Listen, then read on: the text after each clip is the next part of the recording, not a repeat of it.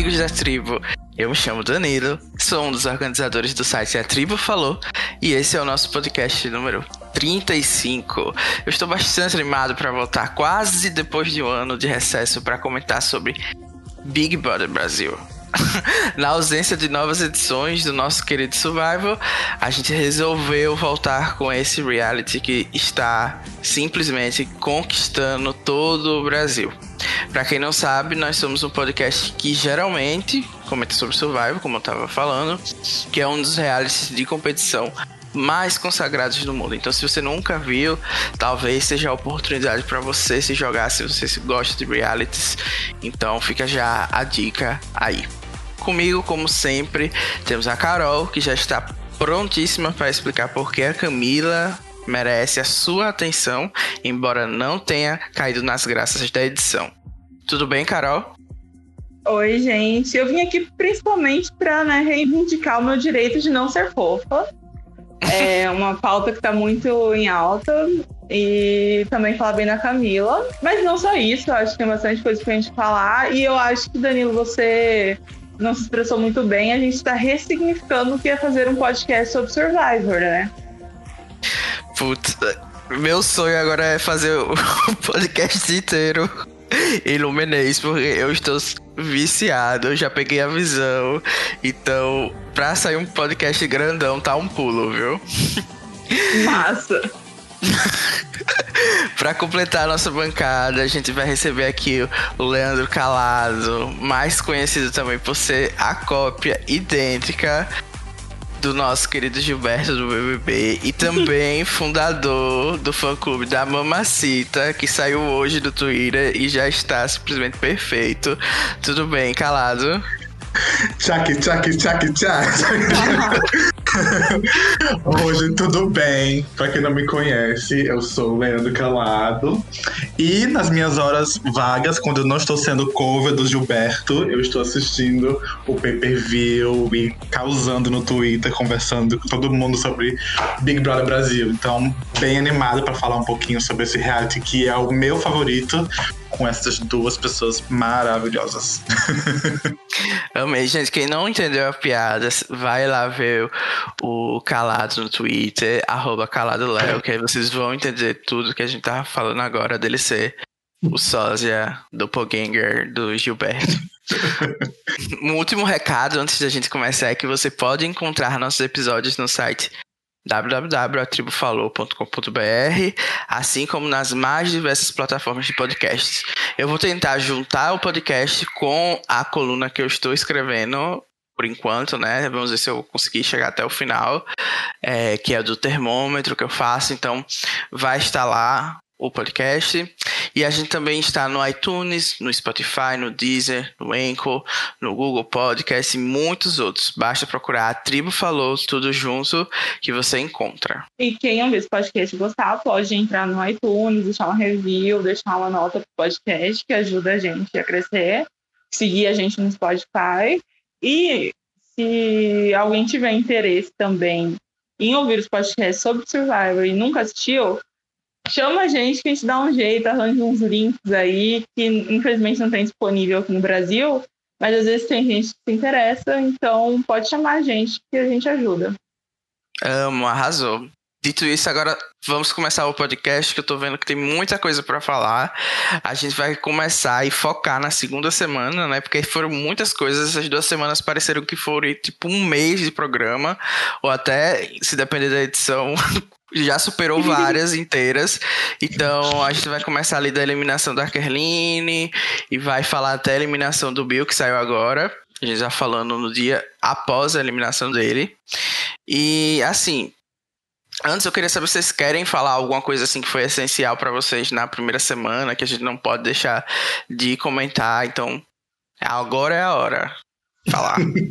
eu acho que para mim a coisa mais irônica da primeira semana foi que o público eu, deu imunidade para Lumena, para Projota, para a própria Juliette, que eu acho que as pessoas já não lembram que em algum momento ela foi cancelada ali na primeira semana quando ela ficava muito perto do Fiuk. E eu achei, acho isso muito irônico, que o pessoal gostou deles, e hoje em dia a gente vê que seria totalmente diferente. E eu acho que aquele tanto de imunidade realmente talvez tenha mudado o rumo da temporada, porque ficou muito pouca gente para votar. A Kerline acabou saindo ali meio de bobeira. E eu acho que tem gente que talvez poderia ser o primeiro eliminado que não foi e agora vai durar bastante. Eu concordo, assino embaixo completamente. Eu acho assim que é, não é, nessa, nessa temporada específica, mas geralmente os primeiros poderes eles vêm sempre com a maldição, né? Então até um pouco impressionado que a Juliette conseguiu pular nessa fogueira aí. Mas geralmente assim quem pega os primeiros líderes, né? Quem tem que botar a cara a tapa sempre acaba se queimando muito rápido. Então assim eu tô surpreso, mas não tanto, né? Eu tô surpreso com o Projota, porque eu achava que ele realmente fosse assim o fan favorite da temporada. Mas uhum. eu acho que subiu um pouco na cabeça esse poder dele aí, dessa imunidade. E já transicionando para a segunda semana, a gente vê como uma semana muda tudo no Big Brother. É, oh, assim, gente que tinha milhares de seguidores na primeira semana tá com 5 milhões, 4 milhões. Então, é. eu acho que a gente vai falar mais à frente sobre esse favoritismo de agora e se vai continuar daqui a literalmente 70 dias. Mas é, eu acho que a, a gente vai falar de segunda semana, mas isso já mostra bem como uma semana pode mudar tudo dentro da casa, os favoritismos, as torcidas. Então, eu realmente não consigo falar assim que já está tudo decidido agora. Não, a gente já viu gente sendo derrubada completamente, né? Não só da opinião do público, como foi casos assim como da Maroca, que é um emblemático, mas também de pessoas com o jogo na mão e sendo até mesmo expulsas do programa, né? Que da Ana Paula Renault, da, da Hariane, que eu acho que talvez fosse ganhar aquele Big Brother, mas eu não acompanhei tão de perto, mas foi uma eliminação no F4, foi no F3 do jogo. Então, tipo, tudo realmente pode acontecer dentro de um Big Brother, né? E mais um, um ponto que você levantou que eu gostaria de debater e até estava fora da, do que a gente queria falar aqui é sobre essa coisa do Instagram dos participantes, né? Tipo, Acontece uma coisa, a galera vai lá, dá um follow ou dá follow, faz live para acompanhar, participar de perder o seguidor, entendeu? Então, assim, eu, eu, não tava acostumado com essa maneira de se expressar, porque eu não, eu não sigo nenhum participante, né? Então, eu não posso nem dar lá o meu unfollow de raiva nas, na, nas pessoas. Sim. E tem gente assim, ah, tirou uma foto com a Juliette, vou lá seguir. Aí uhum. de tarde falou mal da Juliette, já dou meu unfollow. Então, tipo, é uma coisa meio surreal. Não sei o que vocês estão achando disso. Sim, esse Big Brother tá com engajamento, assim, absurdo, assim, as pessoas às vezes não têm a dimensão de quão é, grande esse Big Brother tá, porque se você pegar, por exemplo, o caso da Juliette, a Juliette já tem mais seguidores que a Thelma, que foi a mais seguida do Big Brother Brasil 20. Então, assim, Segunda semana, a Juliette já tem 6,5 milhões de seguidores no Instagram. Sabe? Então, se assim, a galera tá desocupada mesmo, não sei se é a pandemia, mas eles estão, assim, empolgadíssimos e mostrando né, o apoio ou não nas redes sociais, né? Principalmente no Instagram. Uhum. Eu acho que essa edição começou muito apoiada no sucesso da outra edição, né? As pessoas já estavam esperando algo que fosse pelo menos no mesmo nível e eu particularmente achava que a gente ia se frustrar, mas até o momento eu até estou satisfeito com com essa edição. Inclusive é uma coisa que eu gostaria de saber de você, quais são as impressões gerais da temporada até o momento, se a internet exagerou talvez ali no hate inicial, ou se era melhor a gente ter uma season um pouco mais é, calma no começo, mais boring, as pessoas tipo, pediram a season movimentada, mas depois começaram a reclamar. Eu senti assim das coisas que estavam acontecendo, né? Eu vi, tipo, Sim. na primeira hora de programa, eu já li gente falando: Nossa, tá muito pesado o programa. Meu Deus do céu, não aguento mais assistir. É, eu entro, queria me alienar e saio triste. sei lá, assim, várias coisas assim. Então, o que, é que vocês estão achando, assim, de impressões gerais dessa temporada até o momento? Exagero. Eu acho que isso é um exagero enorme, porque assim, é, o brasileiro tem memória muito curta, muito curta mesmo, sabe? Assim, a gente tá falando de um programa que já teve caso de estupro, sabe? Um, um programa assim que teve um pedófilo que saiu da casa direto pra cadeia, né? No 16, o Laércio. Então, assim, nada do que, por exemplo, que as pessoas falam que tá pesado, né? São as coisas que a Carol fala, mas não tem nada da conduta da Carol que seja inédito, no sentido assim, de ataques pessoais, né? A tal da tortura psicológica, que não tenha sido feita por outros grandes vilões do programa, né? Nada que o Dr. G não tenha feito, não tem nada que o, o cowboy no 9, não sei se você lembra, que ele atacava a Ana e a Naná, assim, com coisas horríveis e ba uhum. baixas. Descansa então, assim, em paz. É, exatamente. Então, assim, eu acho que as pessoas têm memória muito curta, né? E o brasileiro é muito emocionado e ele tá achando que essa foi a pior coisa do mundo. Mas os números não mentem, né? A audiência tá lá em cima, então se desligaram a TV. não tá mostrando isso, não, porque a audiência tá quebrando o recorde todo o programa. Nos primeiros dias eu tava muito irritada, porque qualquer coisinha era assim, a essa altura no BBB 20 já tinha acontecido isso. A Fly já tinha bebido água da piscina. E assim, tá tendo um movimento, por exemplo, você falou de memória curta, de que a Mari era muito protagonista no passado, né? Eu gostava era, né? dela, mas assim. Não, eu gostava dela, mas tipo, ela apareceu assim nas últimas semanas e o Exatamente. pessoal tá falando, nossa, se a gente tivesse uma Mari esse ano, como se fosse grandes coisas, né? Mas é. tudo bem. A gente tem, é... eu acho que a é. pouca é a Mari desse ano. que é, pode a, até ser. Que o pessoal faz por ela o que ela mesma não faz, né? Que é arrumar um assunto, um meme, onde basicamente não tem nada da pessoa, né? Tipo, é só a pouca dormindo já vira um motivo de, do pessoal dar risada. E assim, voltando um pouco para a eliminação mesmo, né, da Kerline, pra gente já matar esse assunto. É, vocês acharam que foi justa? Teve uma questão ali do, da discussão dela com o Lucas, que chegou até a ser debatido dentro da casa, que muita gente é, achou. Eu não entendi exatamente porque foi, Vamos falar assim, né? A Kerline não sabia falar direito, o Lucas não sabia falar uhum. direito, ninguém se. Eu, pelo menos, não consegui entender o que foi que aconteceu de fato ali.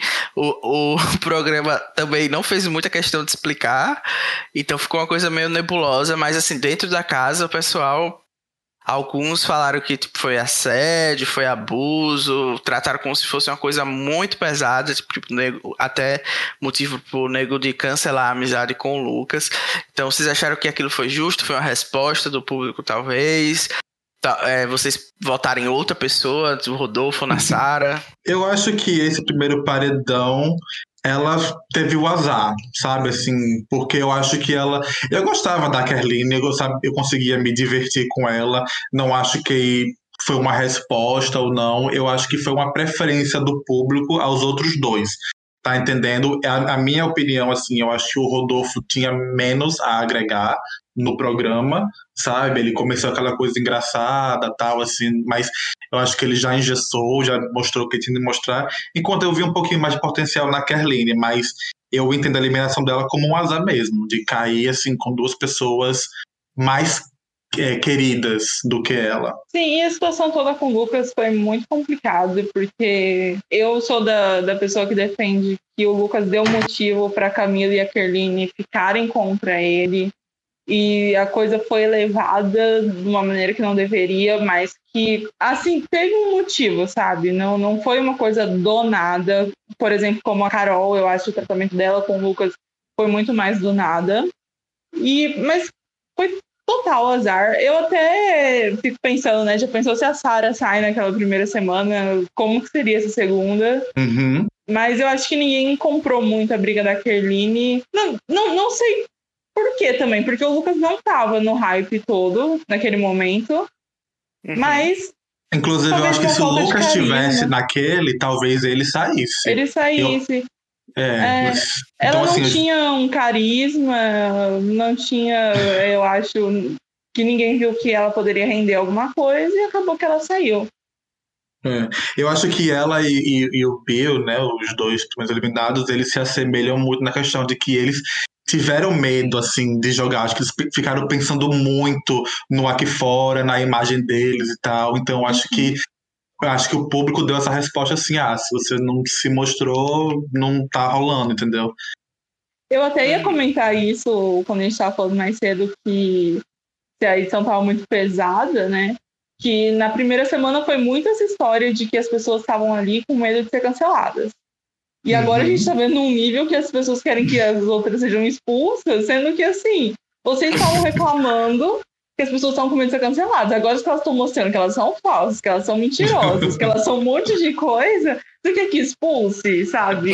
É melhor do que ficar fingindo empatia por qualquer coisa, pelo menos na minha opinião. Era pra como se não... falasse, era pra ter medo mesmo, né? É, então, se pra mim, o que não medo... faz sentido é, é a questão do das pessoas quererem, assim, que os antagonistas saiam, tá entendendo? Tipo assim, o, o uhum. Gilberto, uhum. a Sara, se você torce por eles, vocês querem uma pessoa que vai polarizar com eles, porque vai mostrar que eles são bons, que eles são maravilhosos, entendeu? Enquanto uhum. se a Carol sair, talvez esse pessoal se apague, fique só na questão do humor forçado, que a gente sabe que a edição tem uma preferência para personagens, uhum. né? Então talvez o Caio fique em evidência novamente. Então, assim, é bem o que né, me irrita meio... nisso também, o Danilo falou que eu ia defender a Camila, mas assim, hum. se você é fã do Gilberto, da Sara, você não pode, e da Juliette, você não pode ficar toda vez que uma das pessoas do Centrão se aproxima, ficar falando que é falsidade, ficar falando uhum. que é por uhum. causa do Thiago. Eles precisam dessas pessoas no meio para jogar, porque senão daqui a pouco cai os três juntos e aí vai perder um de qualquer forma. E aí vai saber, é, tipo, ah, se for sempre dois e mais um, a gente tira ele. A gente tira sempre a terceira pessoa. Tá bom, mas qual que é a graça disso? sabe? eu é. acho que é, toda a situação da Sarah, eu acho que a gente ainda vai comentar, mas eles têm uma leitura de jogo muito boa, mas eu acho que isso ainda não se converteu em um jogo, em virar voto, em eles se salvarem. Eu acho que isso vai ser muito importante. E a gente precisa dos antagonistas. Eu acho muito difícil, por exemplo, a Carol não sair quando ela cai no paredão. Vai ter algum discurso de que ah, seria bom a gente deixar ela, mas obviamente ela vai sair, provavelmente com muita rejeição, talvez a maior rejeição. Mas, por mim, enquanto ela tiver jogo social, conseguir manipular o povo, ou então se salvar nas provas de sorte, por mim ela continue no jogo, porque tá movimentando. Uhum. Exatamente. Sem é dúvida. o que eu sempre bato na tecla. É exatamente isso daí, entendeu? Tipo, a Carol, por exemplo, a produção tem que sugar dela tudo que ela pode oferecer como vilã. Uhum. Tudo. Ganhar a prova de sorte, ganhar um líder, sabe? A soberba dela como líder. Sei lá, possível um paredão falso dela achando que ficou na casa porque foi querida e depois tendo aquele tombo de que realmente era um paredão falso. Eu acho assim que eles têm que sugar tudo dela antes dela ir embora, entendeu? Porque ela tem potencial para criar assim narrativas, né? A questão da Concavision aí que ela mesma cria a realidade paralela dela e mas ela quem faz as histórias acontecerem nessa temporada. Se não fosse ela, não estaria dessa forma tão, né, com tanto entretenimento. Então, assim, eu defendo a permanência da Carol até o máximo que puder. Tipo assim, não torço por ela ganhar o programa, sabe? Não, uhum. não torço, mas eu quero que ela fique causando até o máximo possível. Vocês estavam falando aí de divisões, né? E, e, é uma coisa particular dessa edição que a gente tem grupos bastante divididos, né? A edição da terça-feira, ela já mostrou ao público pelo menos dois dos grupos, três no caso, né? Eles, eles mostraram os vilões eles mostraram o G4 e mostraram Caio e Rodolfo, que são os agroboys, né? O outro uhum. grupo que não apareceu na edição é o Jardim, que algumas pessoas chamam, ou, ou, como a Carol falou, o Centrão, que é a Camila, a Thaís, o João, até mesmo a Carla, que são pessoas que têm menos visibilidade até o momento da edição, então meio ali em cima do muro ainda nas histórias do jogo.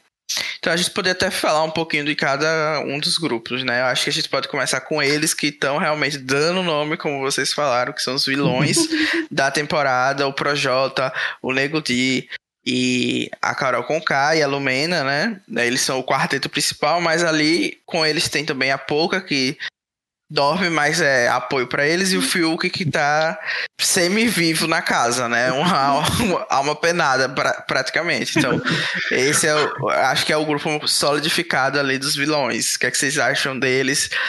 Quem ali para vocês realmente é essencial, quem não é. Posso só fazer um parênteses quando você fala do Fio, que eu me lembrei dele voltando nesse domingo pra proteger a Carolzinha. Foi ridículo isso. Mas olha, na primeira semana, eu, tudo que eu conseguia pensar é o Fio que hum, ele vai desistir, ele não vai conseguir. E essa segunda semana ele desapareceu, né? Ele morreu na casa. Sim. Morreu. Não Uma apareceu em nada. babado. É, Mas ele, ele é muito estranho, né? Ele é muito estranho. Ele brigou também Sim. em uma, uma briga que ninguém sabe exatamente. O pessoal brigou com ele e ele não percebeu, basicamente. É, ele não ganha coração no que ele domina. E, tá, e nunca é alvo, também ninguém entende direito. Ele recebeu votos até, mas ninguém tenta fazer alguma coisa contra ele. E, e eu, já- pelo menos, já tipo, larguei o Hans e só tô dando risada, porque ele aparece, tá com cara de sofrido, tá quase morrendo, deitado parecendo um defunto. Então, eu me divirto com o Phil, que não me cancelem. Não, que jamais. teve aulas pra entrar no BBB, né? Fez aulas, é Nosso essencial. Nosso menino desconstruído que vai acabar com o patriarcado sozinho. Ele é branco, hétero. Perdão. É, apesar de você ter falado que tem todos esses grupos, ontem na edição o Thiago falou, né? É o G4 contra 14, 15 pessoas, né? Ele englobou o Centrão junto do outro lado, né? O que muita gente Uhum. falou, né? O Centrão sempre pende pra direita, né? O que é muito verdade. Mas eu acho assim muito complicado juntar as plantas com eles por vários motivos. O primeiro é que eu acho que muita gente entra no Big Brother pensando assim: eu vou passar esse primeiro mês aqui quietinho e depois eu vejo o que, que eu faço. Eu acho que até o ano passado, apesar dela se posicionar bastante, ela foi vista como planta durante talvez metade do jogo. E depois Sim. que ela apareceu, e eu não acho isso uma estratégia ruim. Quantas pessoas favoritas na primeira semana, no primeiro mês, caíram? A maioria, Ah, né? Hum. A maioria. Então, dificilmente. Tanto é que, assim, por exemplo, o que aconteceu na Fazenda esse ano da JoJo ser favorita quando ela entrou e ela ganhar, pra mim foi muito chocante. Uhum. Porque eu esperava que em algum momento ia despontar um outro favorito.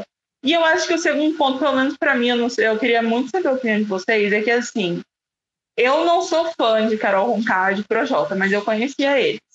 Uhum. Eu chegar numa casa com eles, pra eu admitir que eles estão errados, eu acho que precisaria de muita coisa.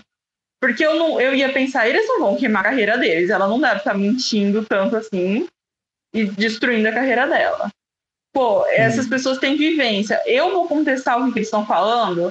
A Lumena é toda estudada e tal, e, tipo, ela se inspira na Carol. Eu acho muito difícil julgar, por exemplo, a própria Camila, que o próprio, o próprio João, que nunca realmente bateram de frente com a Carol e com o Projota e até com o Nego Di, porque, cara, são pessoas que eles provavelmente pensam que são pessoas boas, que aqui, aqui fora eles admiravam.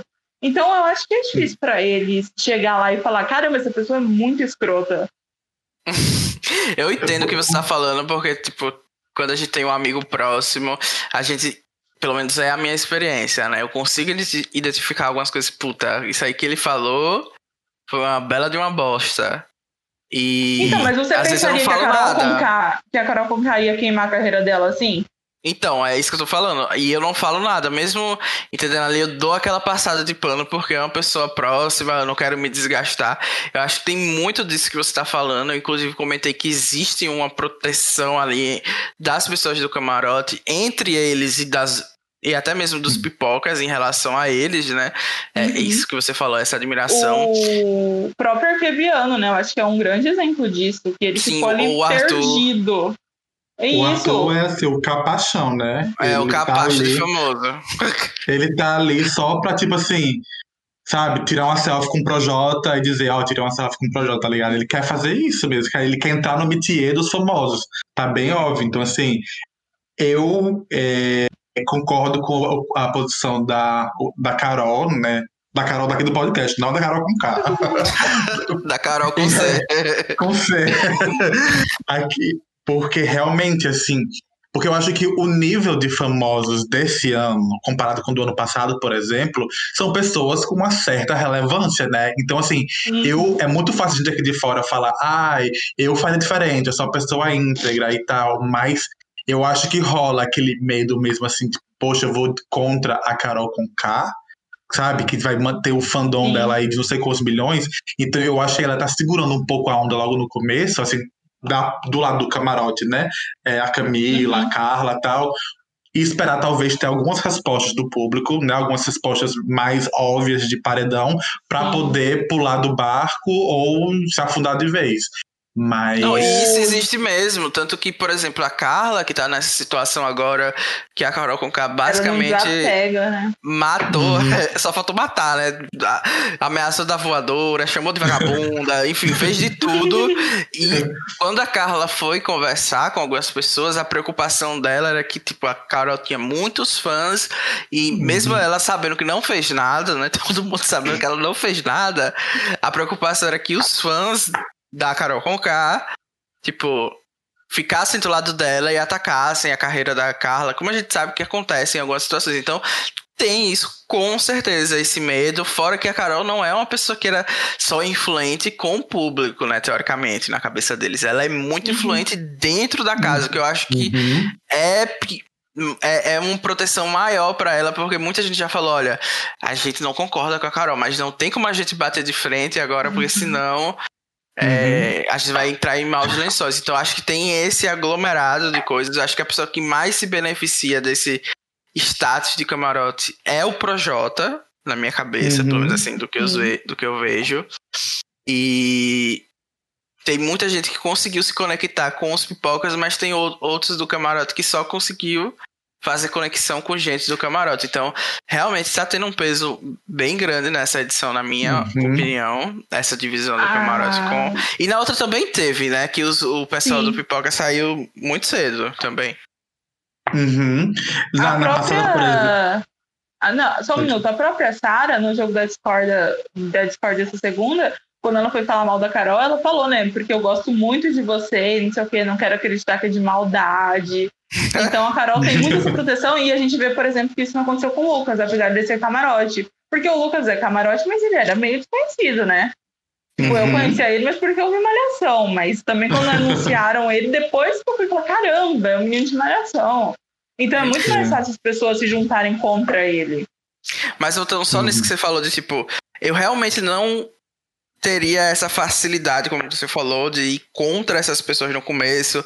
Tem todo o encanto que a gente tem com pessoas que, que são famosas e tal, que a gente quer uhum. se aproximar, mas em situações extremas, como a gente já viu, por exemplo, da Carol falando do bafo da pessoa, uhum. dela fazendo a pessoa sair da mesa, essas situações iriam tipo ser uma alerta gigante, ou então no caso da Lumena militando, eu sei, tipo, Pra mim, a pior estratégia que. Militando não, gente, que não é o termo correto. Mas, enfim.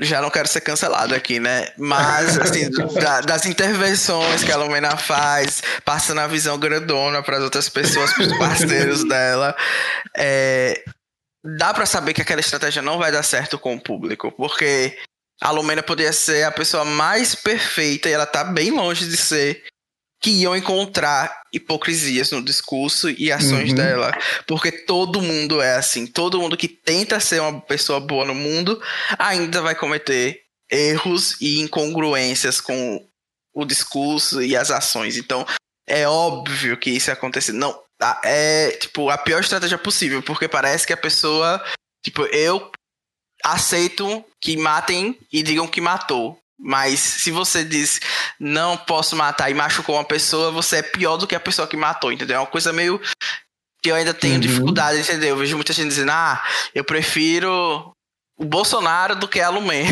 entendeu? Tipo, é os extremos assim bem grandes. Então, eu acho que em situações assim que são mais evidentes, tipo, tá bem na cara, eu ia perceber, mas Tipo, o Projota mesmo, eu ia ser iludido mesmo. Não ao ponto do Arthur, né? Que aí é um uhum. outro caso. Mas eu ia acreditar muito no que ele fala, até porque ele fala bem e tal. Então, por isso que eu é, defendo muito a Juliette, porque ela não baixa a cabeça mesmo, entendeu? Pra, pessoal, até porque também não deram muita oportunidade pra bichinha.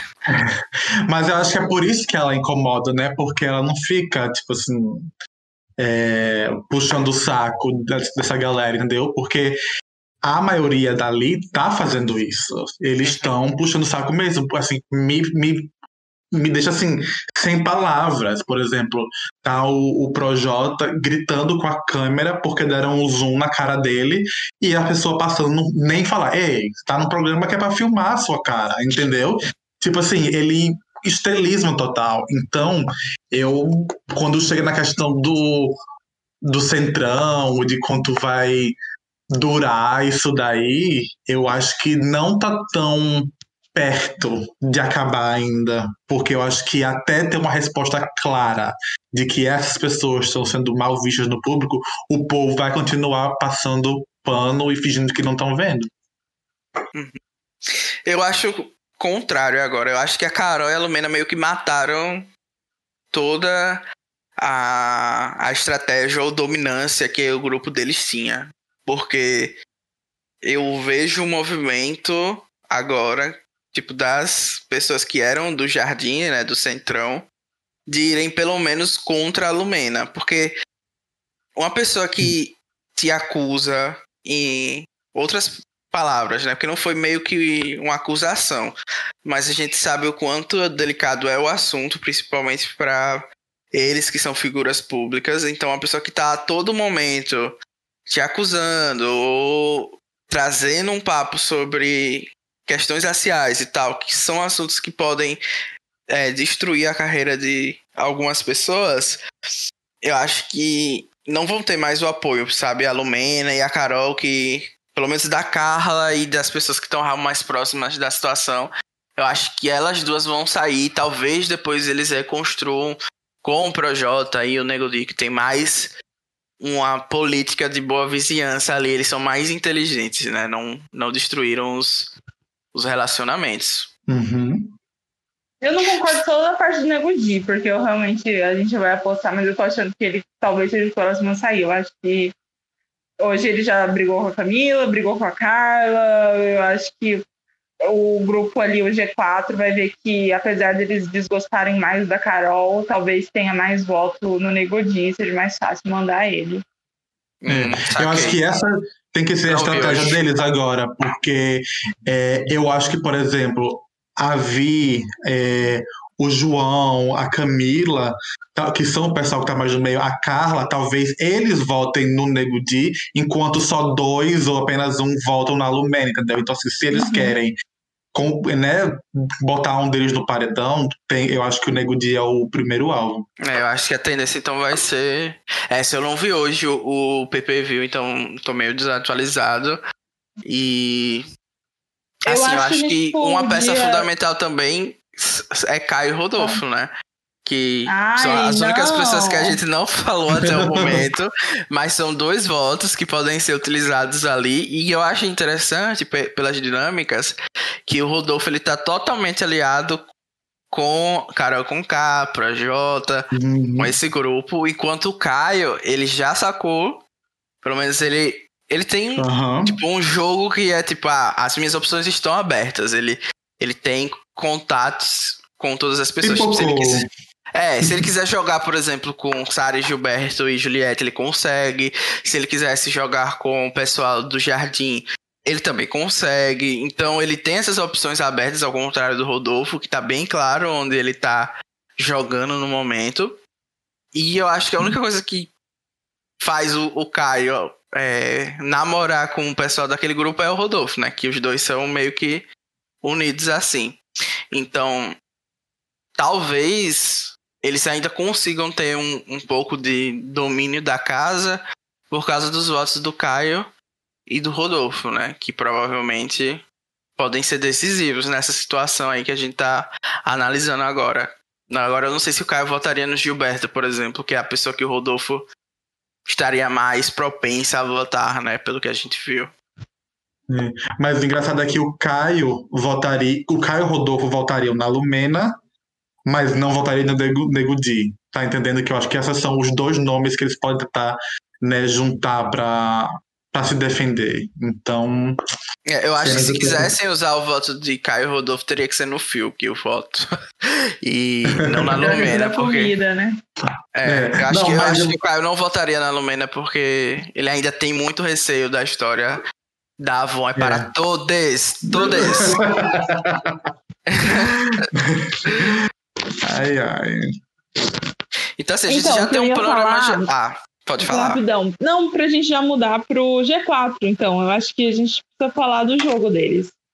Uhum. Sim. Porque eu acho que carisma é legal, eu acho que eles são divertidos, mas eu acho que a gente, se a gente for analisar o jogo deles, a gente tá falando aqui que talvez eles tenham que votar no, no Nego Di, mas o que, que vocês estão achando do jogo deles? Porque, como eu falei, eu acho que eles ainda não estão no ponto de flipar voto. Eles estão muito favoritos, mas ainda vejo eles indo no paredão juntos. Uhum. Também vejo. Eu acho que eles têm caminhos possíveis, né? E eu acho que depende do que eles querem vender pro público. Por exemplo, uma estratégia total público seria: ah, a gente vai votar na Carol porque ela é o demônio representado na casa. E o Aham. público ia comprar e eles iam ficar ainda mais favoritos. Tipo, ah, eu, o meu princípio acima de tudo.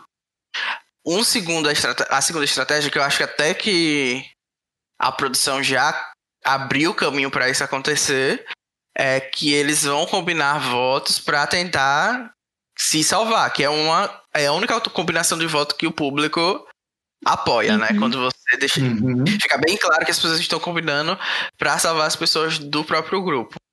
Então, eu acho que a Sara e o Gilberto já é, têm essa inteligência, digamos assim, né? Essa, esse conceito bem definido da cabeça. A Juliette também já se mostrou é, favorável a essa ideia e eles têm uma visão interessante das coisas que estão acontecendo no jogo. É, eles sabiam que a Lumena ia receber votos, né? Eles deduziram e eles votaram na Lumena naquela situação. E a Lumena teve até bastantes votos, mas o Bill era meio que Uhum. enfim, um caso perdido, Mas- então eles, eles não conseguiram reverter. E eu acho que nessa semana eles vão conseguir, sim, os votos, pelo menos para não irem todos eles juntos. Eu acho que a liderança vai para os vilões, se for uma prova de. Não for uma prova de sorte, né? Que aí pode ser qualquer pessoa, mas se for uma prova que exija alguma. Sei lá, alguma outra habilidade, a probabilidade de ir para os vilões é. vilões, entre aspas, gente, é Uhum. maior porque eles já têm. A gente já viu que eles são melhores em provas, a gente, Projota, Arthur, o próprio Nego Di, então a chance de cair na mão deles é maior. Então eles. E eles têm bastante votos, né? Eu não sei co- como a Pouca vai votar, ou o Caio Rodolfo, mas eu garanto que o Projota vai conseguir convencer eles de alguma coisa e a Carol também, né? Pra salvar que ela tá na mira e sabe que tá na mira. Então eu confio no poder da FIC e da Carol Conká. E esse segundo cenário que você falou é meio que o que a Sarah estava falando quando, apesar dela gostar mais da Juliette, ela estava falando que pro jogo era melhor o Arcrebiano ficar, né? E eu acho que talvez Uhum. pra eles realmente fosse. Porque, querendo ou não, ele ia ter, sei lá, uma relação melhor com o Arthur, com o Projota, com a própria Carol, de tentar reverter e talvez flipar algum número pra eles, mas a Juliette, assim, talvez ela traz a, a Vi, a Juliette não, é realmente uma pessoa que você pode contar pro jogo social pra ela trazer mais gente pro seu lado, né? É, eu, eu entendi super o que a Sarah quis dizer. Eu achei que só que ela poderia ter guardado pra si. Ela falou com várias pessoas isso. Eu achei que foi um risco desnecessário. Poderia queimar uma relação. Ele já tem poucas pessoas, né, para trabalhar. E a Juliette nunca foi uma pessoa que falou de jogo. Então, eu entendo a visão da Sarah sobre isso. Agora, o Arquebriano também, eu não botava fé nem, nenhuma no que ele poderia fazer. Quando ele saiu, ele deu entrevistas. Até achei interessante a visão de jogo, do que ele pretendia fazer, que era meio que puxar o Arthur, que é outra pessoa que eu já larguei de mão. Não, não espero mais nada do Arthur. Fica com Deus. Fi- Ficou com Deus realmente, banana total, sem personalidade, apesar de ele ter odiado isso. E também eu espero que a Carla Dias tenha colocado a mão na consciência que aquela pessoa ali não presta. Como é que aquela pessoa não teve um pingo de amor próprio ou então de respeito pela, pela Carla, de, de tipo, a Carol acabou de destroçar todo mundo da casa e a Carol tava lá no, na liderança como se nada tivesse acontecido e ele não teve um pingo de noção, né? Mas enfim. Tô devagando. A Carla, né? Que a Carla, ela, como a Carla falou, né? Que Carol humilhou, tipo, trabalhos que ela fez e no outro dia a Carla tava de boa, entendeu? Sabe, eu acho que é, volta pra questão do medo mesmo. Pessoal, a única razão que eu acho que as pessoas não estão se voltando contra eles é o medo. Porque acham que a Carol é a mais forte da casa.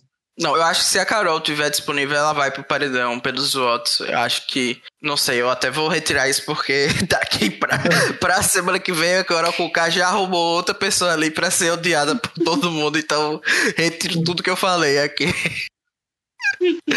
É, eles até falaram, né? Você briga com a Carol, você passa de 14 corações para 7 corações. Basicamente. De um dia pro outro. E assim, como uma pessoa que gosta de jogo, não é um jogo bom pro Big Brother Brasil, mas é um bom jogo. Mostra a influência que ela tem. Sim, Mesmo ela é que seja porque ela é famosa aqui fora, mas assim, ela tá usando isso a favor dela, né? Fazer o quê? Sim, ela tem muita habilidade para manipular as pessoas. Ela uhum. consegue, tipo, diminuir tudo que ela fez através do bom humor, né? Tipo, fazendo piada e tal. E ela consegue criar uma boa história, exagerar onde precisa exagerar, mas eu acho que as pessoas começaram a notar. Então, mais cedo ou mais tarde, ela vai cair, infelizmente. E aí a gente pode também falar da desistência do Lucas, né? Que foi um grande momento nessa semana. A... O Thiago mesmo se emocionou, né, ao retratar a história. Uhum. A... Mesmo ele tendo desistido do programa, continuou é, considerando ele como um participante, ganhou até VT depois que saiu na, na terça-feira como um membro do G4, que eu achei assim uhum. bem interessante. Eu não esperava que a produção fosse fazer isso. E eu não sei o que vocês acharam, se vocês estavam esperando essa desistência, não esperando, né? Mas se vocês é, acharam que foi justo o que aconteceu, que foi melhor para ele mesmo, enfim, o que é que vocês têm a falar da desistência do Lucas?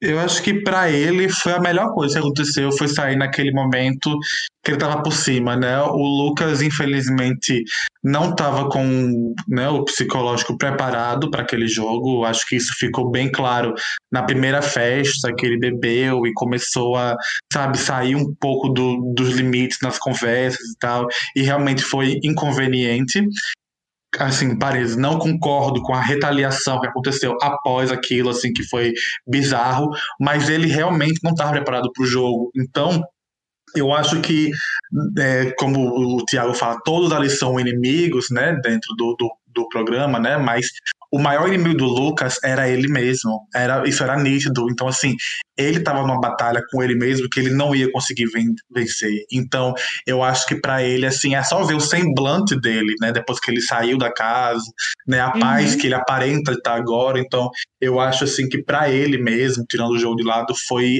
me o melhor momento para ele sair foi no domingo, né? Que ele saiu do programa. E é isso, é. eu acho que ah, desculpa, Carol. Não, não, é, pode falar. Eu acho que realmente é, faltou fair play nas pessoas da casa, né? Porque ele claramente estava mal e assim as pessoas queriam que ele saísse, né? Ficaram apertando na porta do convencionário, mas não por ele, né? Queriam que ele saísse por, ele, por, por eles, né? Por as pessoas que não aguentava mais conviver com o Lucas. Então é meio assim agridoce nessa situação, porque realmente é um cara que tá passando por coisas, mas que não é uma pessoa ruim, né? Que tinha longevidade no jogo, pra, é, se não fosse os problemas psicológicos dele. Então. Mas deixa é eu te perguntar uma coisa, então, nisso daí que você falou. Que o pessoal incentivou ele a sair. E assim, na primeira semana, não sei se vocês lembram, depois da treta, né, do Avon para Todos, o Caio ameaçou sair. E eu vi muita gente falando assim: se sou eu lá, eu ia incentivar a sair. Eu ia falar, ó, oh, tá aqui, abre a porta aqui, ó, pode sair menos um pra brigar pelo prêmio. E eu acho que é muito interessante, porque isso aconteceu com o Lucas e a reação do público foi totalmente outra, né? De que, tipo assim, as pessoas são muito maldosas. Sendo que uma semana antes tava todo mundo falando assim, gente, eu nunca ia pedir para alguém ficar, né? Eu ia incentivar uma pessoa a sair. E eu acho assim, se o Lucas tivesse desistido na primeira semana, como ele ameaçou também, ele não teria nem toda a repercussão que teve, ele talvez uhum. não teria VT, não estaria mais na abertura, mas eu acho que a maneira que ele saiu, sabe, depois do que aconteceu com o Gil, eu acho que pegou mal pro programa e assim, até o Thiago mesmo, eu realmente acredito que ele ficou mal, sabe? Porque se claro. fosse uma desistência por causa da pressão psicológica dali que a Carol fez nele, eu acho que até seria diferente, mas assim, dele finalmente ter achado um, um sei lá, um momento de felicidade e aí as próprias pessoas que são da causa se voltarem contra ele e dele ficar com medo do que, que ia acontecer, eu acho que o programa falou, a gente precisa dar esse apoio, sabe? Uhum. uhum. E o programa ele escondeu muita coisa, né? Depois daquele primeiro beijo, né? O primeiro beijo gay do programa, assim, Teve outras situações que teve beijo, mas não assim ah, como gente, de César aquele, e né? Serginho não conta, né? É. Eles eram Entre amigos. dois homens. Entre dois homens, né? Porque aquela Nessa, né, rolou muito mais que beijo. Ah, sim. Sim. Sim, e sim. o de César e Serginho era meio que selinho, amizade e tal. É, então... tinha a Fanny hum. a, e a Natália foram antes da de Vanessa, mas também não foi, assim, grandes coisas. Uhum. É. Daí, então, gente, não cancele a gente se a gente não tratou o seu chip como algo super relevante, né? Mas foi, assim, uma situação que muita gente nunca viu no programa e quando aconteceu, a reação da casa foi muito feia, muito para além do que a edição mostrou. Eu até entendo eles não serem colocados, porque ia ser muito triste ter mostrado, assim, tudo que, que aconteceu, as pessoas duvidarem tanto por muito tempo e a reação da Lumena foi o que passou lá na edição e foi terrível. É, eu espero uhum. que quando ela saia ela entenda o que foi que, a, que ela que ocasionou, né? O que aconteceu uhum. de fato. Porque eu acho que as pessoas lá dentro também são muito influenciadas pelas questões de jogo, né? Então acabam Uhum. Às vezes uhum. atrapalhando as coisas e eu fiquei muito triste quando aconteceu. Tipo, na hora que aconteceu, eu fiquei assim, feliz. Eu tava tendo uma chamada e, e também surpreso, né? Que ninguém esperava. Mas depois eu fiquei triste com, com, toda a reação da galera. É uma coisa meio surreal. Ninguém nunca questionou nenhum outro tipo de beijo. Tipo, da Thaís do Fio que. Tipo, eu. eu, rodinha, né? eu questionei, sabe? Tipo, eu fiquei questionando na minha cabeça, mas eu não. Tipo, eu não, eu não uhum. ia lá dentro do programa pra, pra própria pessoa falar pra ela que não acreditava, tipo, no beijo. A mesma coisa também, desconfiei muito do, da Carol com o Bill, mas. É. Né? não, Enfim, e o próprio né? Arthur, o próprio Arthur, ele tá tentando flechar alguém desde a primeira semana. E ninguém questiona ele que ele quer fazer casal.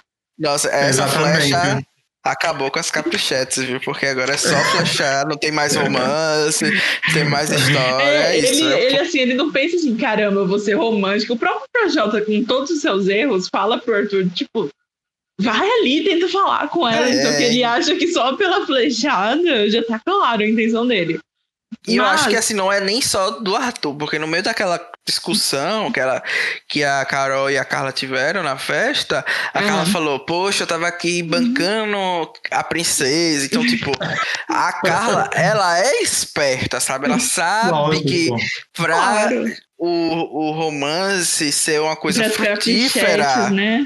é, precisa ter um, uma novela por trás, sabe? E a uhum. Carla tava prontíssima pra dar a novela que a gente quer. Agora, o Arthur, gente, é uma coisa inexplicável. Ele é meu top ódio da temporada, porque eu não consigo acompanhar nenhuma conversa dele, sério. Tipo, se, e se ele fala da Carla, então, eu desligo o PPV na hora, porque eu não aguento mais. Não aguento mais. Tipo, ele fica irritado porque ele deu uma flechada e não conquistou, entendeu? Ah, aí para mim já é demais. Eu já dei minha flechada, já, eu já chamei ela pra deitar aqui, então, tipo, é uma coisa. Eu sei, né? Tipo, é ah, ninguém banana. é, é, é ninguém, ninguém, é obrigado a nada, eu entendo. É tipo, tem gente que é assim mesmo, tipo, ah. É, pra mim as coisas não podem ter, como muita gente fala, né? Pra mim não existe cu doce ou doce, enfim, tem muita gente que fala isso, né? Então eu entendo, mas assim, pelo amor de Deus, aquela. Quem estipa esse casal depois dele falar que comparar ela com um prato de comida? Um prato de comida, gente. E tem ainda pessoas que estão torcendo ali para que a Carla hoje passe a boca naquele esgoto. Então, assim, eu não entendo, nossa, mas. O Thiago falou isso, vocês viram? Ele falou, nossa, mas que lenga-lenga da terceira festa não passa. E eu, tipo, gente, Deus me livre. Nossa, esse é apresentador podre. Que falando de interferência, né? Tipo, que ele. É, eu ia já mudar pra esse assunto também. Acho que é muito importante. É, o Thiago é o rei da interferência. Ele falou só- até para os jogadores terem mais fair play e Eu tal. só queria.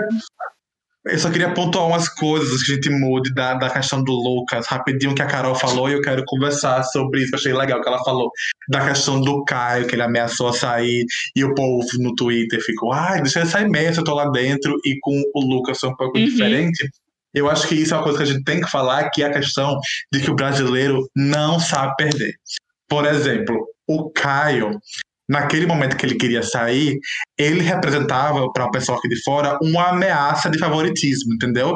Então, assim, as pessoas ficam, ah, não, tem que sair mesmo, porque as pessoas têm medo do Caio vencer o programa, porque ele é um Sim. personagem que já venceu. Então, assim, a mesma coisa aconteceu na prova do bate e volta. Quando a Carol ganhou, não, tem que cancelar, tem que cancelar, não pode, porque o brasileiro ele não sabe ter a vontade dele contrariada. As coisas têm que ser da forma que eles querem sempre. Então, eu acho que por isso que rolou um tratamento assim diferenciado, né, da- das pessoas no na, quando o Caio quis desistir para quando o Lucas de fato desistiu, as reações das pessoas aqui de fora. E eu acho que o Lucas, ele. Porque eu acompanhei aquela festa todinha, assim, eu fui dormir seis horas da manhã aqui, que, que são oito horas da manhã aí quase.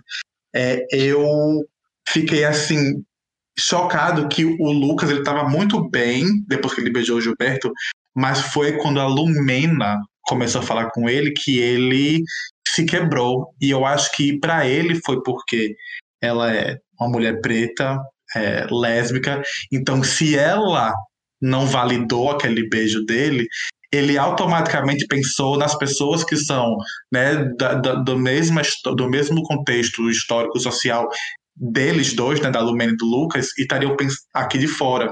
Então, eu acho que foi aquilo que quebrou ele, sabe? Completamente. Eu acho que quando ele falou, porra, se a Uhum. Lumena não tá me vendo com os olhos que eu achava que tá vendo, lá fora eu tô muito queimado. Então, assim, eu tenho que sair. Então, eu acho que das questões que você pontuou, cara, eu só queria adicionar isso daí para poder. Não, mas eu concordo. muda. Eu acho que isso é até um, uma questão que vai um pouco da interferência também, que vo- você falou muito bem de que o brasileiro não sabe perder, e assim, o pessoal pedindo paredão falso, e o Thiago tendo que falar, gente, não existe isso, o O combinado Neymar, é esse. gente, o Neymar, gente, é a As pessoas vergonha que eu falando tenho. assim, é, abuso psicológico é crime e tem que expulsar a Carol Conká. Gente, tirei a Carol no, no jogo, sabe? Gente, o, É, não, peraí, não o existe conceito isso. de Big Brother é abuso psicológico. Tá? Tipo, Aham. botar um monte de gente numa casa Sim, e deixar todo mundo ficar maluco até ganhar o prêmio. Então, assim,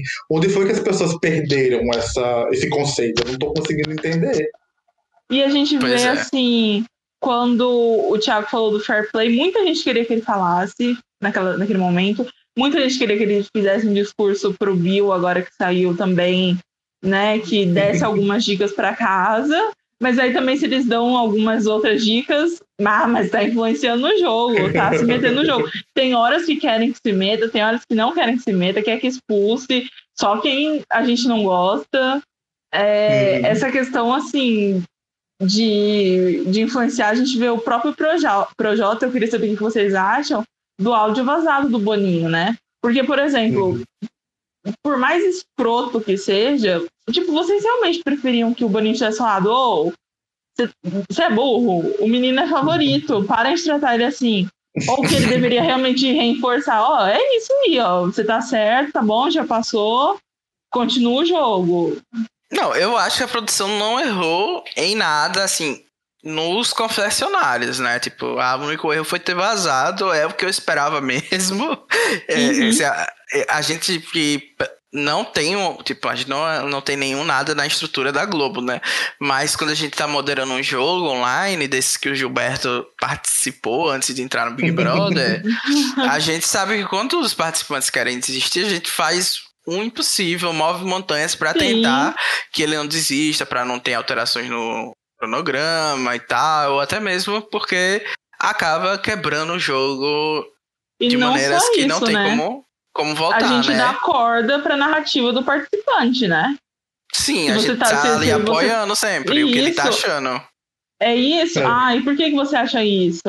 E o que, que vai acontecer a partir disso? Você nunca vai falar assim. Você tem certeza disso, sabe? É. Que você não quer usar o ídolo agora? Então, Algo do Eu tipo. lembro que no, no Big Brother 20, antes dele começar, uma das coisas que eles anunciaram como novidades seria assim que eles não iriam é, mutar né, o, o áudio de quando o Big Boss falasse com a casa.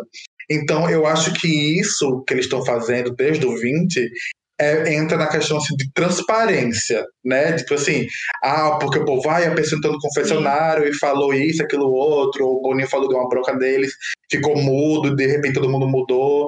Então, assim, eu acho que eles entraram na questão da transparência, ó, vocês vão poder saber mais o que a gente tem conversado com eles. Mas eu acho que o, como eu falei, o brasileiro não sabe interpretar dessa forma. Eu acho que, eu até, eu acho que, não sei se o Danilo viu, mas hoje eu falei no meu Twitter sobre a questão da Carol, que ela saiu do confessionário falando que é, que falou com o Boninho, com o Boninho não, né, com pessoas, né, poderosas do programa e que eles falaram que tá tudo bem, não sei o que, enfim, encheram a bola dela. E as pessoas estavam compartilhando esse vídeo no Twitter falando assim que ah, é, farsa da Globo, a Carol mostrou a farsa da Globo, que eles falaram coisa pra ela, mas assim, isso é um comportamento que a gente que curte reality show é muito comum. Os produtores, eles estão ali para garantir que você não saia do programa, porque eles querem que você fiquem lá, independente de você ser o mocinho ou vilão. Então, assim, eles vão falar o que você quer ouvir. Se a pessoa tá com medo de sair por causa da imagem lá fora, eles têm que chegar para a pessoa e falar: não, tá tudo bem, ó. Eu particularmente vejo você como uma pessoa querida, como uma pessoa amada, e foi o que falaram para Carol. E deu efeito. Que esse era o efeito que a produção queria, porque ela ontem tava na vibe, né, já da mocinha arrependida. Hoje de manhã ela já começou a atacar o terror de novo, porque ela teve a validação que ela precisava, entendeu? Então, esse é o papel da produção no, no, num reality de confinamento ou em qualquer reality em si, entendeu? Então, eu acho que a produção tá fazendo algo correto, porque conversa de confessionário não é a primeira vez que isso acontece, né, no, no Big Brother Brasil, e eles têm que fazer isso mesmo, tem que dar munição para eles continuarem agindo da forma que eles acham certo. Uhum. O que eu acho errado são as interferências do Thiago. Não errado, assim, não posso dizer que é errado porque elas sempre existiram, né? Desde o começo do programa. É, sempre tiveram dicas ali disfarçadas em discursos, é, ou até mesmo mais explícitas. Tem até vídeos assim que o pessoal juntou do- da era do Bial, em que ele era bem claro assim nas informações que passava. Então, eu não posso dizer que é errado, mas é uma coisa que sempre me incomodou e eu acho que também é por causa do estilo, né, do jogo, que é diferente. Eu sou uma pessoa que acompanha Survival há, há, tipo, várias temporadas, todas as temporadas, e, e é meio que que um, um estilo totalmente diferente, né? Até da, do, da, não ter a participação do público, né? Então eu tô mais acostumado a, ao que você falou, né? Eu sei que muitas vezes o, eu não vou ter a minha vontade aceita, porque os, os, um jogo onde não tem o público é muito provável que os favoritos sejam eliminados antes da, da final, né? Os favoritos do público, Uhum. digamos assim. Então é uma experiência diferente, mas eu não gosto assim do Thiago e tem o caso que a Carol falou do Projota sobre ele é, ele fez certo na conversa e acabou até atrapalhando o Projota, algo que era pra ajudar. Uhum. Eu acho que o Projota entendeu ali que o Lucas estava errado e o que ele tinha feito, né, que era reclamar com o Lucas, era o que era esperado do público e da produção do programa. Então acabou que atrapalhou, quando na verdade o Thiago estava elogiando ele ter tido compaixão naquele momento, né? Então. E o, o Thiago, eu acho que ele, ele influencia muito o jogo é, de forma negativa, até naquela situação assim, que no primeiro jogo da Discord ele reclamou que o pessoal não queria se comprometer, né? Aí depois o pessoal se comprometeu e ele fica se achando, né? Que ele uhum. deu uma acordada. Só que isso não é bom, porque tem gente que, infelizmente, gente, na primeira semana que quer se esconder que não quer uhum. arranjar briga. E, e tá tudo bem, vou... né? Com certeza. E mais uma vez eu vou citar aqui a Fazenda, essa última, em que tinha barraco toda hora, todo dia, que chegou no último mês, estava insuportável o programa. As pessoas, hum. elas nem brigavam mais, elas estavam, tipo, eu não, não, aguento, eu não quero olhar na sua cara, assim, eu não quero nem brigar mais, sabe? A gente só quer que isso daqui acabe. E a gente ainda tá na segunda semana. E, e já uhum. quer o tal do fogo no parquinho. E o jogo da Discord foi ótimo, mas assim, hoje, eu não sei se vocês até viram que, tipo, depois do jogo da Discord, o pessoal acalmou, na verdade. E uhum. aí ele, eu... vai ficar, ele vai ficar bravo com isso. Ai, porque o pessoal agora tá tudo paz e amor. Mas é assim que acontece, as pessoas não conseguem viver num estado de histeria e de raiva 24 horas por dia. Uhum. É, o problema que eu acho do Thiago. O problema que eu acho do Thiago, o maior de todos, é que ele subestima o público. É, acho que a pior interferência que ele faz é com relação ao público, porque, por exemplo, não tem um programa que a gente vá assistir um VT que ele não tenha que explicar o que vai acontecer o VT antes do VT passar, entendeu? Então ele direciona as pessoas. Ontem é, foi mencionado mais cedo pela Carol, é aqui que ele falou é, que são o G4 contra 15, mesmo o VT não falando isso. Ele já falou, são G4, então assim, isso já sinaliza que quem não é aqueles quatro tá do lado errado, entendeu? E não foi o VT não mostrou isso. O VT não mostrou G4 contra 15, mostrou G4 contra a Carol, o Projota e o Nego Di, entendeu? Então acho que esse tipo de interferência que ele faz, que acaba subestimando o público, é a pior coisa do, das interferências que o Thiago faz. E isso para mim também me mostra assim a falta que um né, que o Confessionals, né, faz no Big Brother Brasil, porque talvez se as pessoas tivessem a chance de explicar seu jogo, tipo no confessionário, não só aqueles minutos do raio-x, né, tipo produção chamar, como tem no Big Brother do, do Reino Unido, eles sentam lá e como é que foi seu dia, como é que é isso, como é que é aquilo, e, e me explica seu jogo, tá entendendo? Talvez as pessoas simpatizassem mais com as pessoas, porque eles estariam ouvindo do próprio jogador, tá entendendo? Inclusive, e não do não, termina. Pode, pode falar, não, terminei. Não, inclusive uma treta que parece que já faz um mês, que foi quando a Juliette ficou horas no confessionário, né? Fazendo raio-x, que as pessoas acho que nem lembram muito disso, mas por mim seria sempre assim. Já, uhum. Sabe? É, olha, você vai dar seu queridômetro, mas explica aqui, ó, por que, que você vai dar é, coração. Só isso já seria bom para intercalar com as cenas do jogo, sabe? Se não querem é, fazer o confessionário igual aos outros Big Brothers do mundo. Uhum. uhum. Vocês Talvez. lembram que no 15 teve isso? No 15, vocês lembram que acho que em vez do jogo da discórdia, o, o, o, o, Bial chamava as pessoas pro confessionário e fazia meio que um questionamento? Tipo assim, como é que tá a sua amizade com tal pessoa? Como é que tá não sei o quê? Essa aqui foi calculada? E assim, ele fazia essas perguntas e eu lembro que eu fiquei bastante empolgado na época com essa né, nova maneira de ser, mas não emplacou muito não. Logo depois de umas três, quatro semanas eles pararam de fazer. Não, não lembro, confesso. Mas acho que se tivesse esse formato de, de confesso, não, talvez até a própria Carol com ela tivesse um pouco menos de rejeição do que ela tá tendo, porque talvez ficasse mais evidente isso se for realmente estratégia, né? Que ela tá fazendo Sim. as coisas de caso pensado em prol do jogo e não porque ela é uma pessoa mal, com, que não tem caráter, como muitas pessoas estão julgando ela por isso, né? Tipo, se fosse uma coisa, ah, gente, eu tô na merda depois que falei com a Carla Exatamente, e agora vou falar. ter que fazer uma fic do Bio. Eu sei que ele é uma ótima pessoa, mas é a única opção que eu tenho para não ir pro paredão, é. convencer as pessoas. Então, talvez desse para amenizar um pouquinho, né? E eu acho que a gente já pode falar um, da Carol Conká que eu nunca vou me cansar de falar enquanto ela estiver no Esse programa. Esse momento é meu.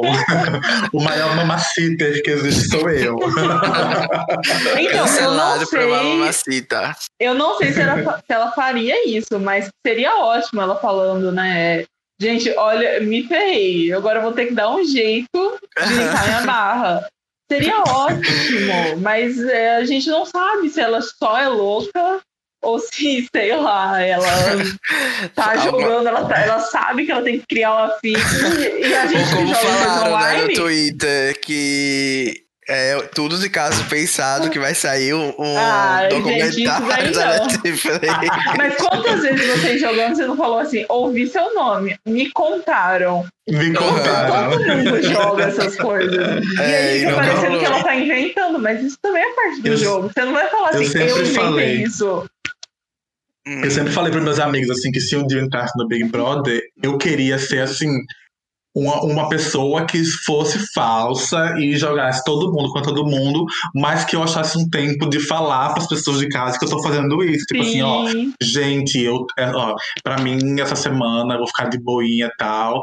Ah, aconteceu isso, fulano esse crano, eu, eu prefiro que ele saia essa semana, então eu vou fazer uma fofoca aqui, vamos ver se tá certo. Tá entendendo? Tipo assim, eu queria muito esse personagem, porque eu Uhum. acho que esses são os personagens que a gente ama no- nos, nos Big Brothers, no, no Survival, né? Nos reality de fora do Brasil. As pessoas que jogam e conseguem, assim, né, ter essa essa resiliência, né, de, de fazer grandes jogadas e, e brincar com as pessoas mesmo, né, o tal do blindside, quem não ama um blindside assistindo Survival, né, tipo, fazer uma pessoa de besta, entendeu, tipo assim, é o, Aham. é o supra-sumo de um Tribal Council em Survival é quando rola um blindside, então assim, eu queria que que, né, já são 21 edições, eu acho que aos poucos o jogo né tá começando a ser respeitado. A gente teve um né uma demonstração no 16 com a Ana Paula quando ela teve aquele né do voltou do paredão a gente tem que se unir. No 18 né nós tivemos né a aliança perfeita né encabeçada pelo Diego e o Caruso né que jogaram assim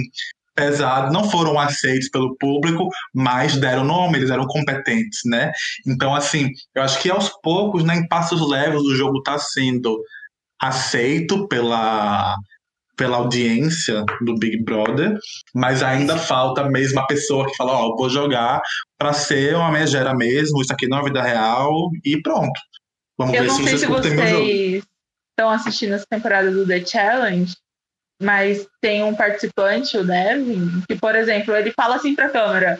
Aí, gente, vou lá encher o saco do Josh, vou deixar ele putão.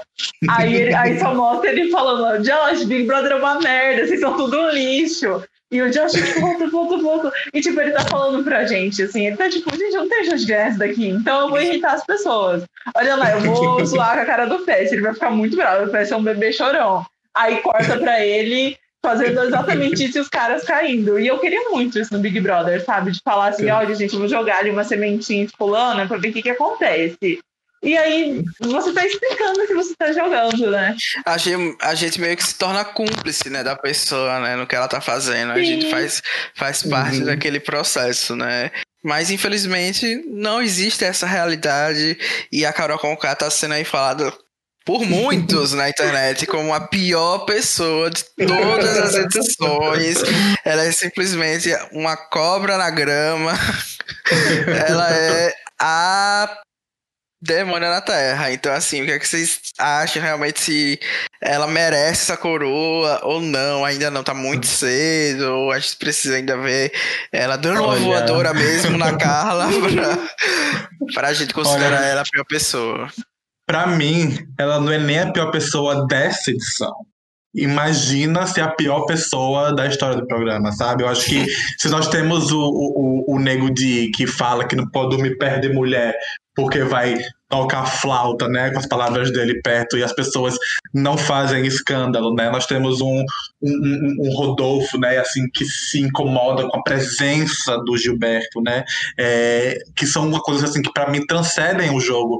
Eu vou estar dizendo que a pior pessoa do, do programa é a pessoa que tá jogando mesmo com a galera, que tá assim, né, sendo a vilã, assim, e abraçando é, essa ideia de ser vilã, ela não é a pior pessoa nem dessa edição, muito menos da, da do, do, da história do reality. Eu acho que a Carol, ela tem um problema que é de se esperar mais dela. Eu acho Errado. que nesse sentido fica. Problema de fica... aminosidade. Não, fica uma coisa assim, tipo assim, o que ela fez com o Lucas, qualquer vilão faria. Sabe, de excluir. Quantas pessoas não foram excluídas no, no Big Brother? Gente, na primeira edição, o Bambam era excluído. Mas dela uhum. ser uma mulher preta, uma mulher militante, uhum. bissexual, e fazer isso e aí eu acho que fica mais feio, sabe? Igual com a Lumena. Enquanto o Nego Digo, quando ele entrou, todo mundo já sabia que ele era escroto. Uhum. Eu concordo muito com isso. E assim, eu acho que, assim, não querendo militar, mas já militando, eu acho que a pessoa preta no Big Brother Brasil, ela só, ela só pode ser alguns personagens, né? Por exemplo, eu lembro muito do Big Brother 15, e assim, eu não tô nem aqui tantas vezes que eu falei do Big Brother 15 nesse podcast, porque é um dos que eu menos gosto, mas enfim, a Angélica, né, que ela, ela, tipo, era uma pessoa com um pulso mais firme, era uma pessoa que não tinha medo de afrontar e de jogar. E assim, ela foi odiadíssima, eu lembro disso. E hoje em dia as pessoas lembram dela como ai, a Angélica injustiçada, né? A Angélica isso. E eu acho que a Carol vai entrar nesse bolo aí. Eu acho que o próximo Big Brother que quando começar, como a gente falou do, ai, você é, é ano passado, uma hora dessa, a Fly tava bêbada tomando água da piscina. As pessoas vão dizer, gente, uma hora dessa, no BB21, a Carol tava tocando terror, tá entendendo? Então, assim, eu tava acho que. As pessoas... fake. Ele tava, criando, ele tava mudando a realidade nesse momento, entendeu? Então, eu, eu acho que a Carol, ela vai ser, ela vai entrar nessa nessa lista, né, de personagens que depois vão ser assim futuramente lembrados como algo positivo, quando na época ninguém gostava e metia o pau mesmo. Não, vamos lembrar a Aline, que foi a primeira eliminada do BBB 13. Eu, até uhum. hoje o pessoal lembra, mas ela foi eliminada pelo público. A Ariadna, uhum. que é meme até uhum. hoje, e foi a primeira eliminada. Então e tem com porcentagens mesmo, altas, né? Porcentagens altas. Tem realmente esse estereótipo. E se ela for lembrada do só como vilã, acho ótimo. Acho que é importante. é, pelo menos para mim, quando a pessoa sai do BBB, ela morre. Sabe? Eu, eu sigo, uhum. tipo, duas pessoas do BBB 20 e nem é muito, sabe, com essa idade. Então, por mim, ela que lide depois com as consequências, ela que lide com a uhum. carreira dela se tá me divertindo, assim, em termos de ela é uma grande vilã, pra mim tá ótimo. Concordo. É, eu também sou nessa vibe. Eu, pra mim, as pessoas do Big Brother elas são todas iguais né, assim, eu analiso elas como um programa de televisão mesmo, assim, a vida, porque é assim, eu não quero entrar no campo acadêmico que nem a Lumena, mas assim, é, é, é, assim, as pessoas não, não são elas mesmas lá dentro, assim, não tem como, porque elas sabem que estão sendo vigiadas, é toda um, um, uma questão assim, se ela é daquela forma lá fora, ela é uma versão daquilo, mas pro jogo é tipo é jogo, entendeu? A cabeça dela pode ser malvada tudo, mas é pro jogo. Eu duvido que a Carol, sabe, fizesse sei lá, chutasse alguém no meio da rua, assim, à toa, entendeu? Na vida real. Eu acho que o jogo realmente, né, ele é, é essa lente, né, que as pessoas têm quando estão lá dentro, que para alguns pode ser pro melhor ou pro pior, podem ter pessoas que estão ligadas nessa questão da câmera te vendo, outras pessoas que não, né, majoritariamente, mas em algum momento ela sabe que tá ali, porque todo mundo tá ali para jogar e para ganhar um milhão e meio. Então, eu é, também não ligo muito, né? Eu acho que a Carol, a, eu, da mesma forma que eu não passo a mão na cabeça de ninguém lá dentro, por exemplo, do Acrebiana, falou, ah, tomou oito votos, né, da, na semana passada, na segunda levou nove, entendeu? Tipo assim, não tenho pena, tem que sair mesmo. Eu também não tenho essa pena da Carol, porque assim, ela entrou no programa sabendo que, assim, é o programa mais, que mais repercute no Brasil, né, o reality que mais repercute no Brasil, e que existia, assim, uma chance dela perder a carreira dela. Então, eu acho que em relação a isso, ela tá ciente, entendeu? Mas eu também não vou apoiar esses movimentos que as pessoas estão, assim, de ter o prazer de, de, acabar com a carreira dela, sabe? Eu acho que isso é assim, bizarro. Eu tava falando ontem, o povo falando no Twitter que tava fazendo mutirão pra dar um follow na Carol com cara no Instagram pra ela ficar com menos de um milhão de seguidores. Tipo assim, qual prazer que você tem nisso, sabe? Eu acho que isso fala um pouco mais sobre você do que sobre a Carol. Inclusive, eu fui seguir a Carol no Instagram depois disso e eu recebi várias mensagens de pessoas assim, desocupadas, falando: por que você seguiu a Carol com K? Por que você tá fazendo isso? Nossa. Então, assim, Exatamente, o Danilo que me segue no Twitter, você vê, eu defendo a Carol algumas vezes, as pessoas me mandam mensagem assim, fila da puta, sabe? Tipo assim, é, você é uma pessoa e ruim. E a gente tá sabe? defendendo ela como participante de reality show.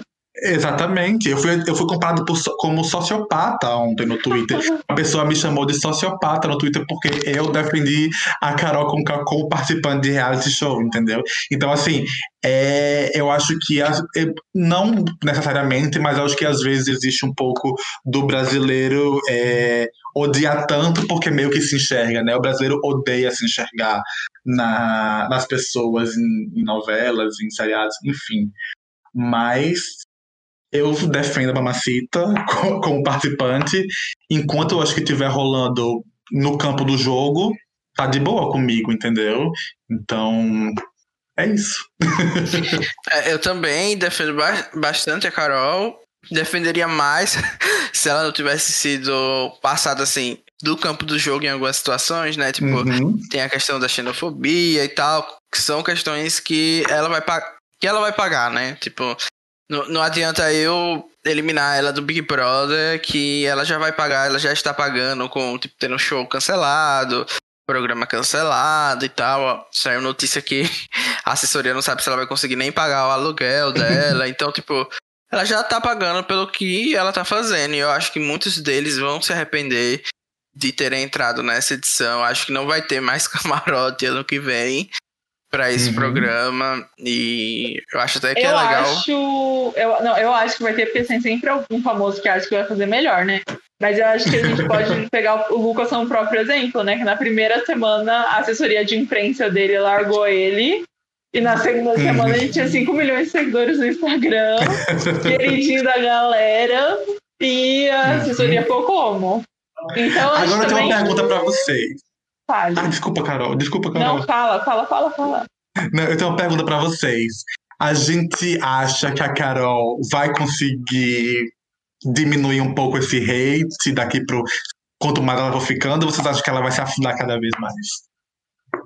Eu acho que ela vai diminuir o hate, porque é o caso, pelo menos eu acho, né? Tipo da Boca Rosa, né? Que ela era bem hateada e ela conseguiu reverter. Hoje em dia, eu acho que ela é uma pessoa que conseguiu fazer com que aquela experiência, que aparentemente era bem negativa, tenha uhum. se tornado algo positivo, né? Para a carreira dela, para a vida dela e tal. Então, tipo, até mesmo o fato de ela ter perdido o namorado no reality fez com que ela conhecesse o, a pessoa com quem ela está se relacionando agora, que teve até um filho e tal. Então, eu acho que a Carol é, é uma artista capaz de reverter isso e a gente viu que ela tem capacidade de persuadir, né?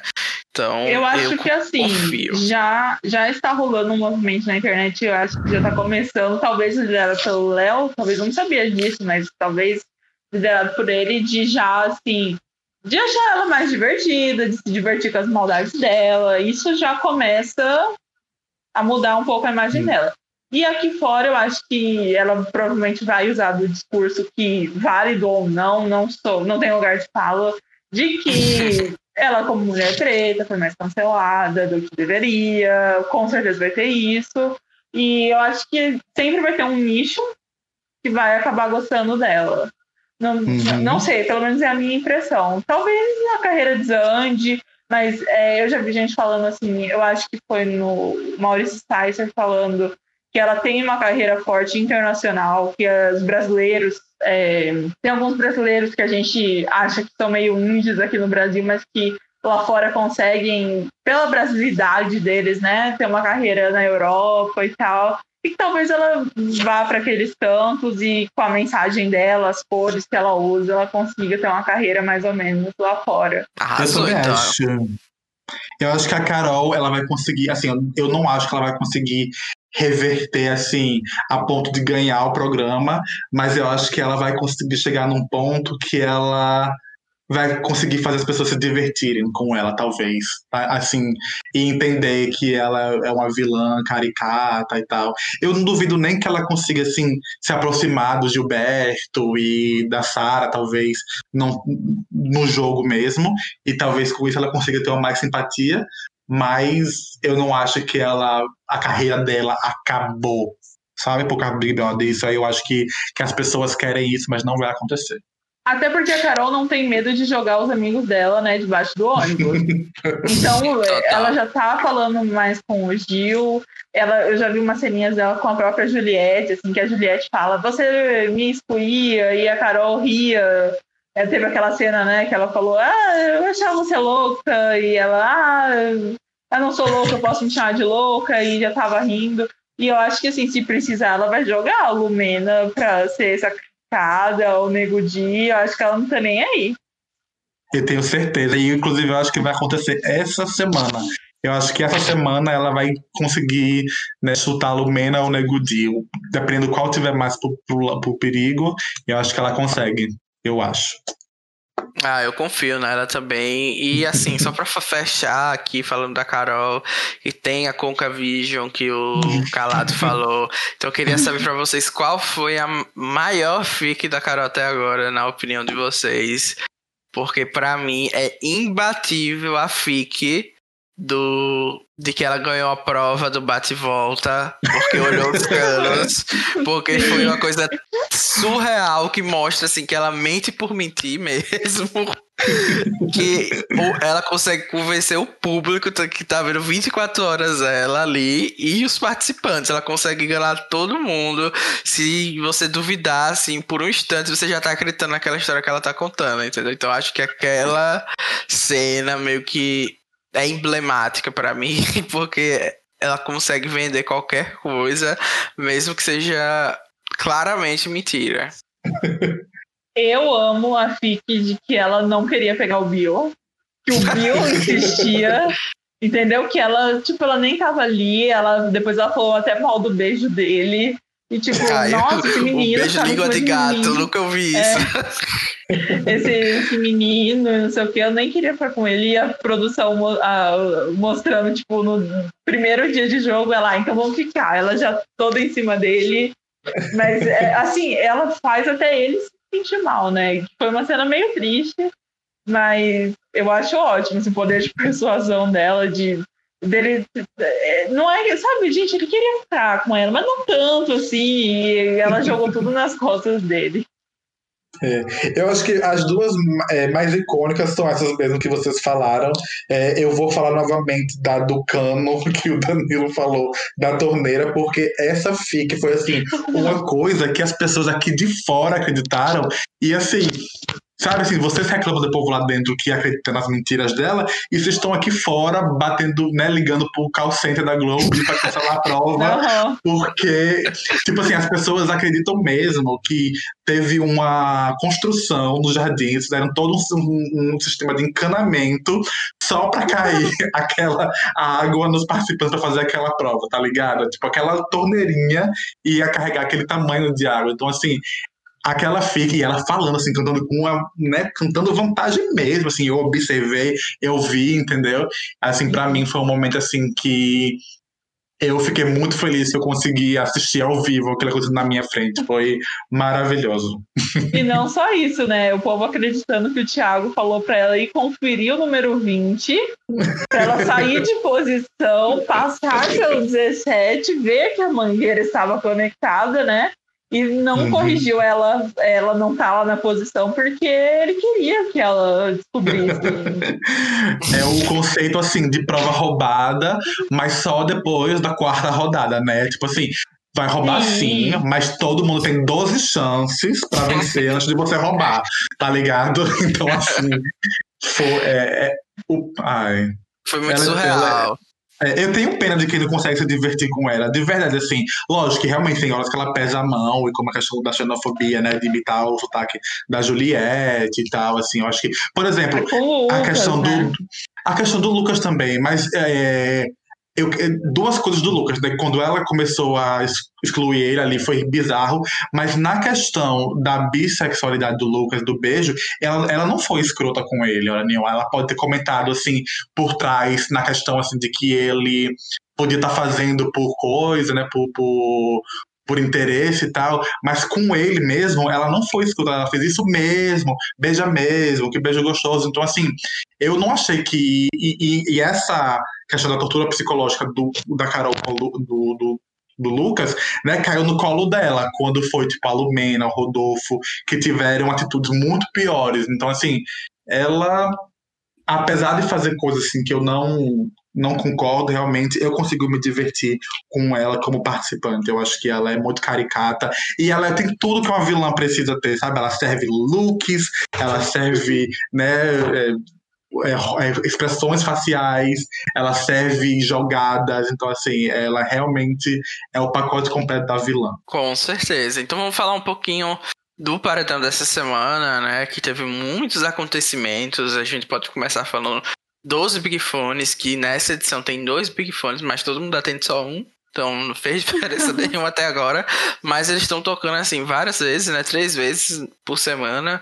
E eu não sei o que, é que vocês estão achando disso. Se eu é acho que tinha que dar um toque é. em um. Eu acho que tinha que dar um toque em um, ninguém atendeu. Um toque só. Toca o outro, entendeu? Aí fica ali, na briga, porque não tá servindo pra nada dois Big Fones. Desculpa te interromper. Mas já vou falar então que eu acho que assim, já aconteceu duas vezes. Então, eles já entenderam que o mais importante é o terceiro. Já tá todo mundo esperando o terceiro Big Fone. Então, eu acho que tem que mudar a dinâmica, tocar uma, tocar duas. E assim, pelo menos para mim, eu já ia falar, pô, o único que importa realmente é o terceiro Big Fone. A terceira. Eu, ia, eu falei, eu falei algo assim similar essa semana com meus amigos, de que eu achava assim que o Big Fone não ia só tipo, a gente saber a hora, mas a gente podia saber qual ia tocar. Por exemplo, ó, vai tocar às três da tarde e vai ser o lá, que é o formato do escudo, entendeu? Porque assim, deixaria um pouco mais difícil, entendeu? Um pouco mais desafiador. Ah, vai tocar o Big Fone, a pessoa corre para aquele que é mais perto da casa lá, mas não é ele, entendeu? Ou a pessoa corre pro do escuro e é o outro, entendeu? Acho que poderia hum. dar uma misturada nisso aí também, já que são dois Big Fones. É, eu concordo com vocês. E, assim, fora isso, nessa semana, né, tiveram muitos acontecimentos, né? Tipo, desde dos planos para botar o Lucas no paredão e eu queria começar por aí, né? O que vocês acharam, assim, desse plano? Foi uma coisa que eu tenho, assim, sentimentos conflitantes a respeito disso. Então eu quero que vocês falem um pouco para eu ver se eu tô muito errado ou não. é, eu acho que foi um plano todo baseado assim no achismo, né? Assim, e na arrogância de que assim, nós não queremos que a Juliette vá para paredão, porque nós queremos que o Lucas saia. E se a Juliette for, ela sai de qualquer jeito. Então assim, para mim já começou errado aí. Na questão da articulação, né, e da estratégia, eu acho assim que é muito fácil você conseguir números quando você é uma aliança, né, digamos assim, de 15, de, né, não vamos botar o centrão aí no meio, mas uma aliança de mais de sete pessoas no jogo que essa é a metade, né, praticamente dos números de pessoas que podem ser votadas.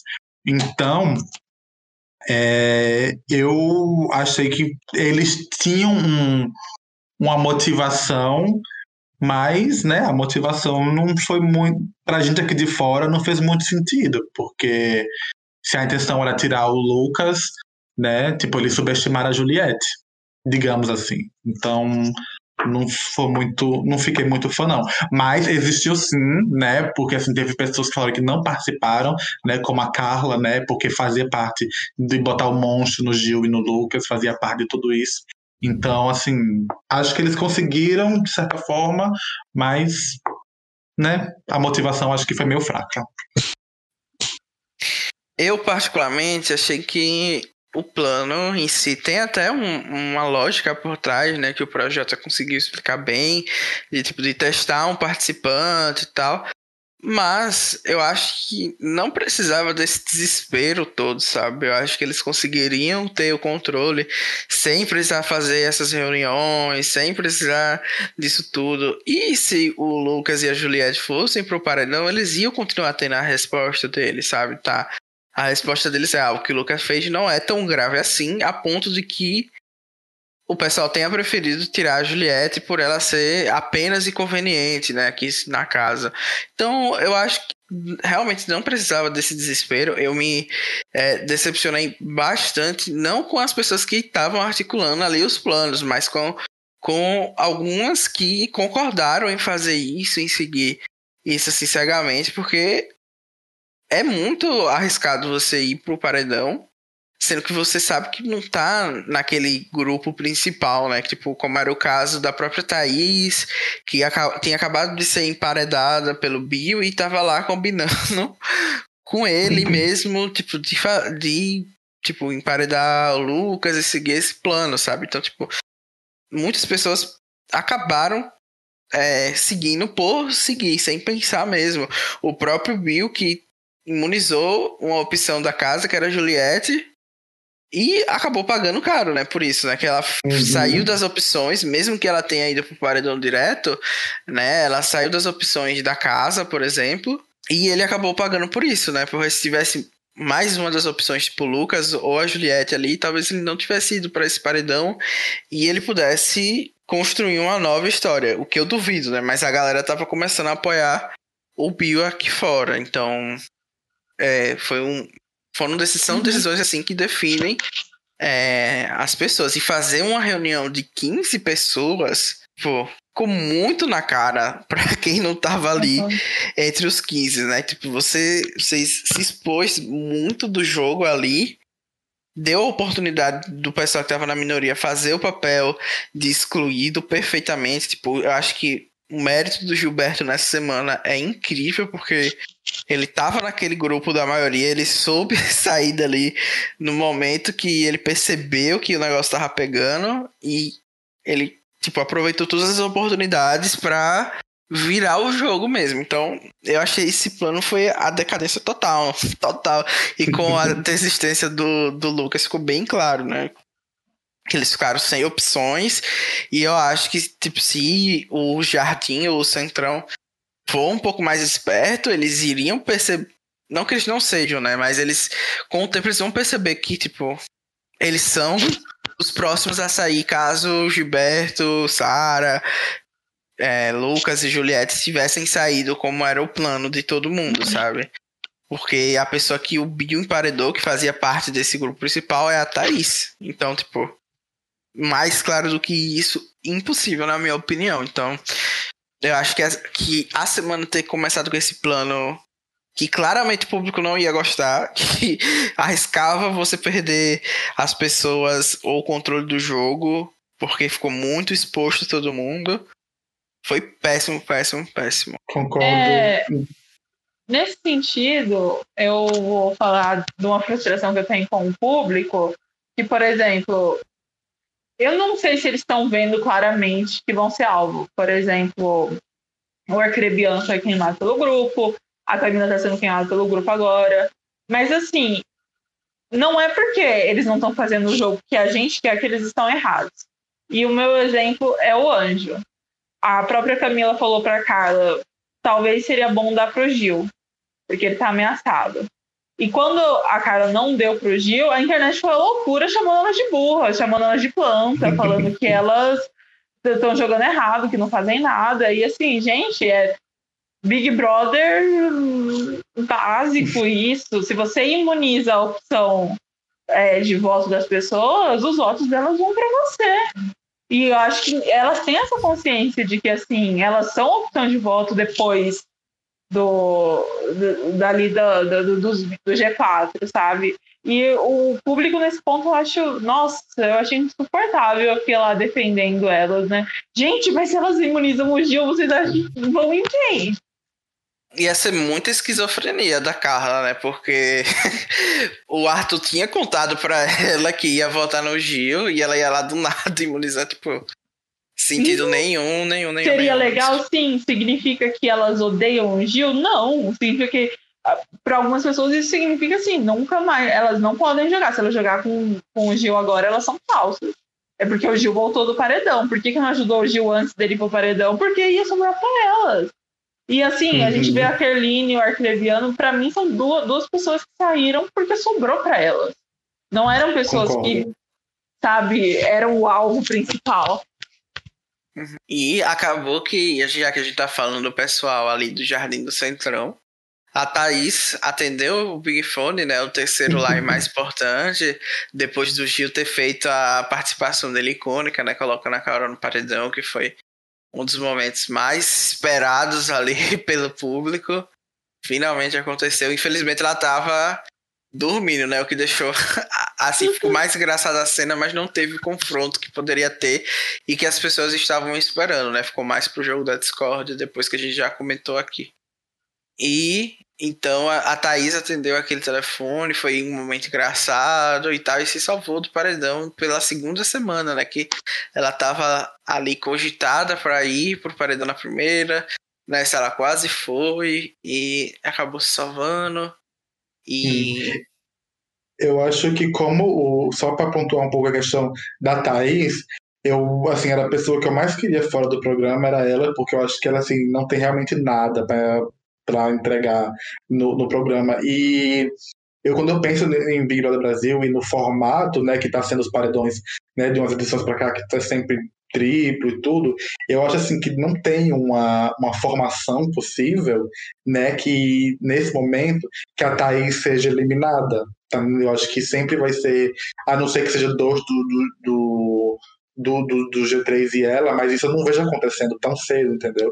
Então eu acho que a Thaís vai ser uma das que mais vai durar, porque ela vai ficar assim, entre o, os dois grupos, né, se duelando e ela não vai ter voto. Eu acho que isso vai acontecer. super, eu acho que muita gente estava torcendo pra ela ser a eliminada perfeita da segunda semana. Eu tenho um, um carinho assim, talvez um carinho, não sei se é a melhor palavra, pela Thaís, porque é, eu acho ela uma boa pessoa, assim, uma pessoa fofa, e eu geralmente gosto de torcer pra um personagem invisível, sabe? Então, eu tenho esse, esse carinho com a Thaís. Eu acho que ela tem até leituras interessantes do jogo, né? Aparece ela falando ali que o plano não era bom na edição, né? E que o Lucas talvez fosse favorito, porque ele tava de coitado e tal. Só que falta ela conseguir articular melhor, né? Fazer mais planos e tal, tentar é, salvar, mas eu acho que essa esperança a gente não não precisa ter, né? Não vai acontecer, de fato.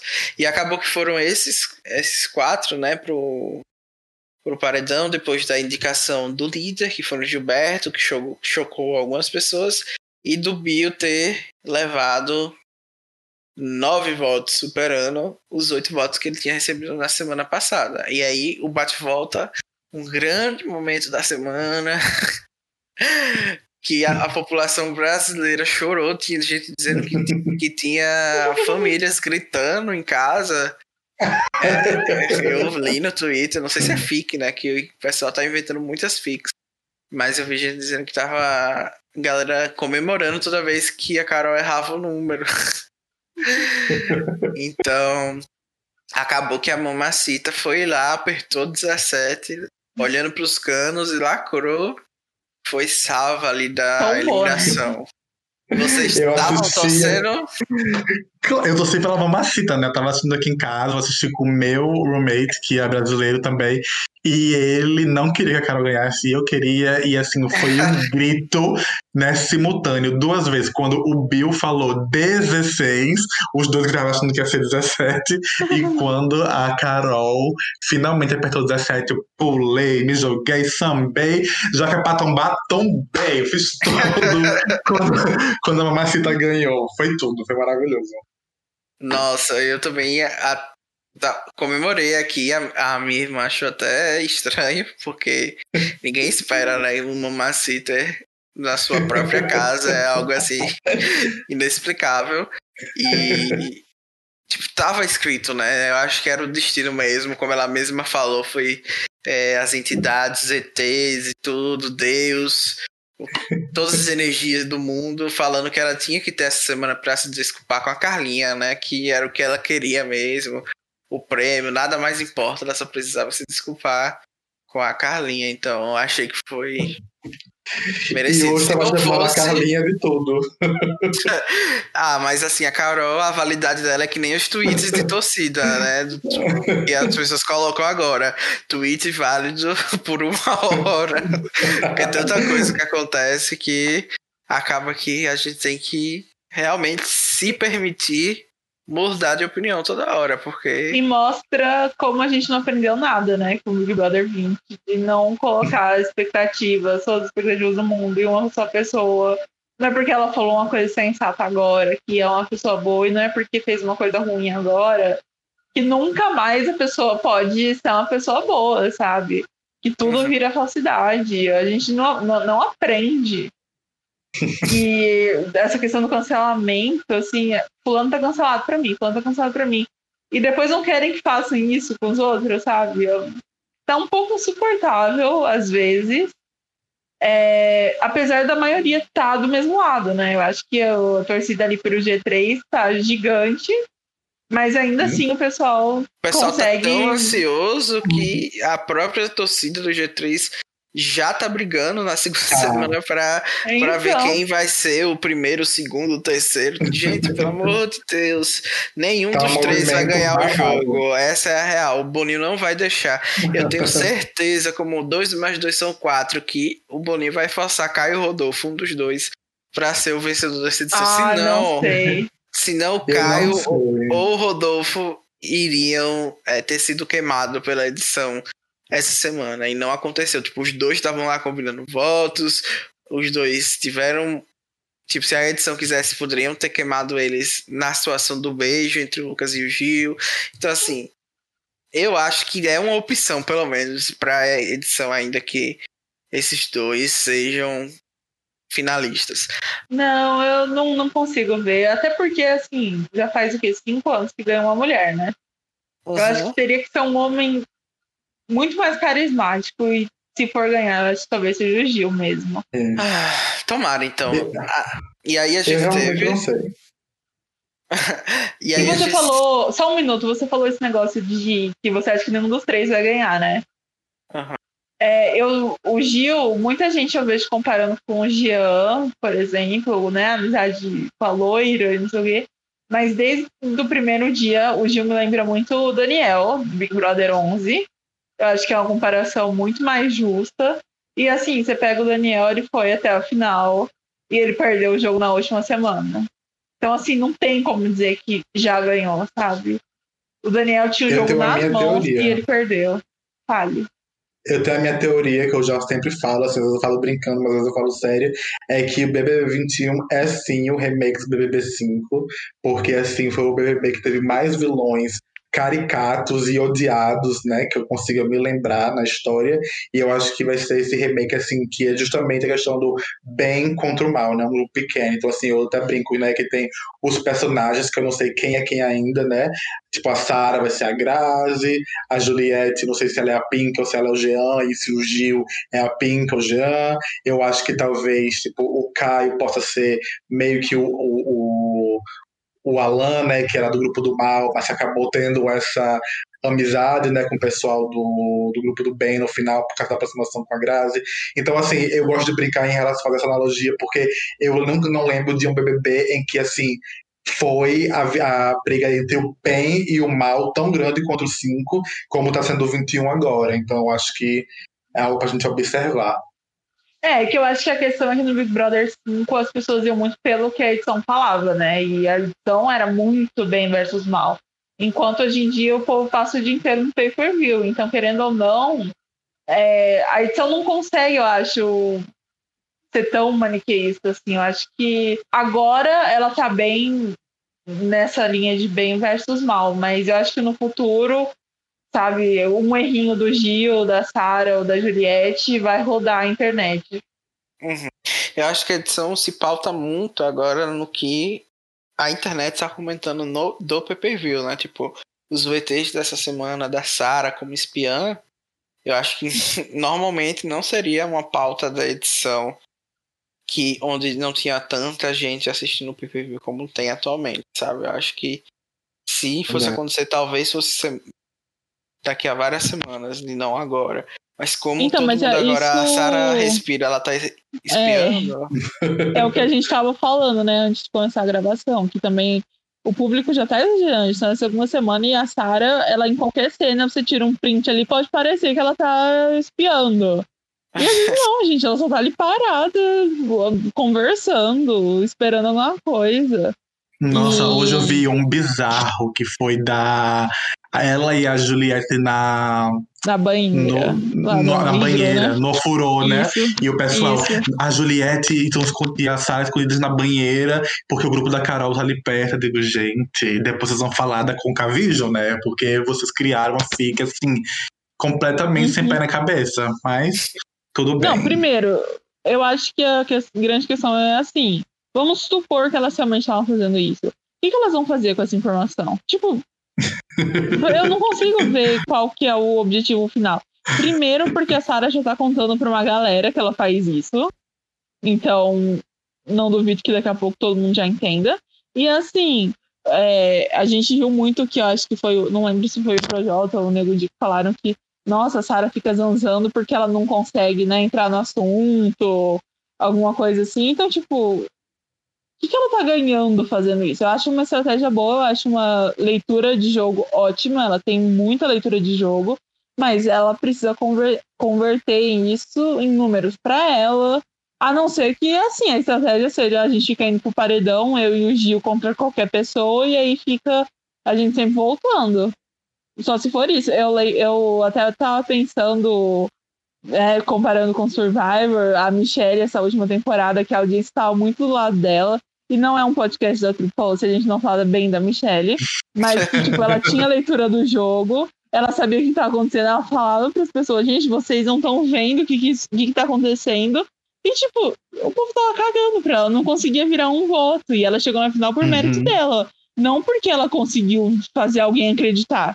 Mesmo que ela tivesse certo, e no final aconteceu o que ela falava, o que ela falava que ia acontecer mesmo mas ela não conseguiu uhum. mudar voto nenhum, entendeu? Então, eu gosto muito da Sarah, mas eu preciso ver, assim, pra eu realmente me tornar fã, ela conseguir uhum. converter isso em alguma coisa pro jogo dela. Eu gostei muito no jogo da Discord quando ela, né, ela lambeu ali o centrão, né, falou bem da Thaís, da Camila, mas vamos ver se ela consegue realmente mudar essas pessoas pro lado dela. E falando de jogo da Discord, acho que a gente pode falar dos assuntos principais aqui, né? Aproveitar e, e falar, acho que um, um dos assuntos assim que todo mundo viu foi o Arthur como influenciável. Eu acho que assim, da parte dos influenciáveis, ele era meio que um consenso.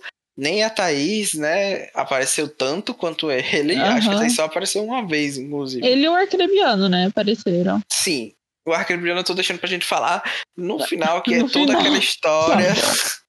toda a história maravilhosa dessa briga que a gente ainda não comentou. Mas assim, o Arthur influenciável, eu acho que foi na mosca. Finalmente as pessoas perceberam. Uhum. E tipo, foi vergonhoso ele ter se levantado para lacrar e começado falando que era uma uhum. honra.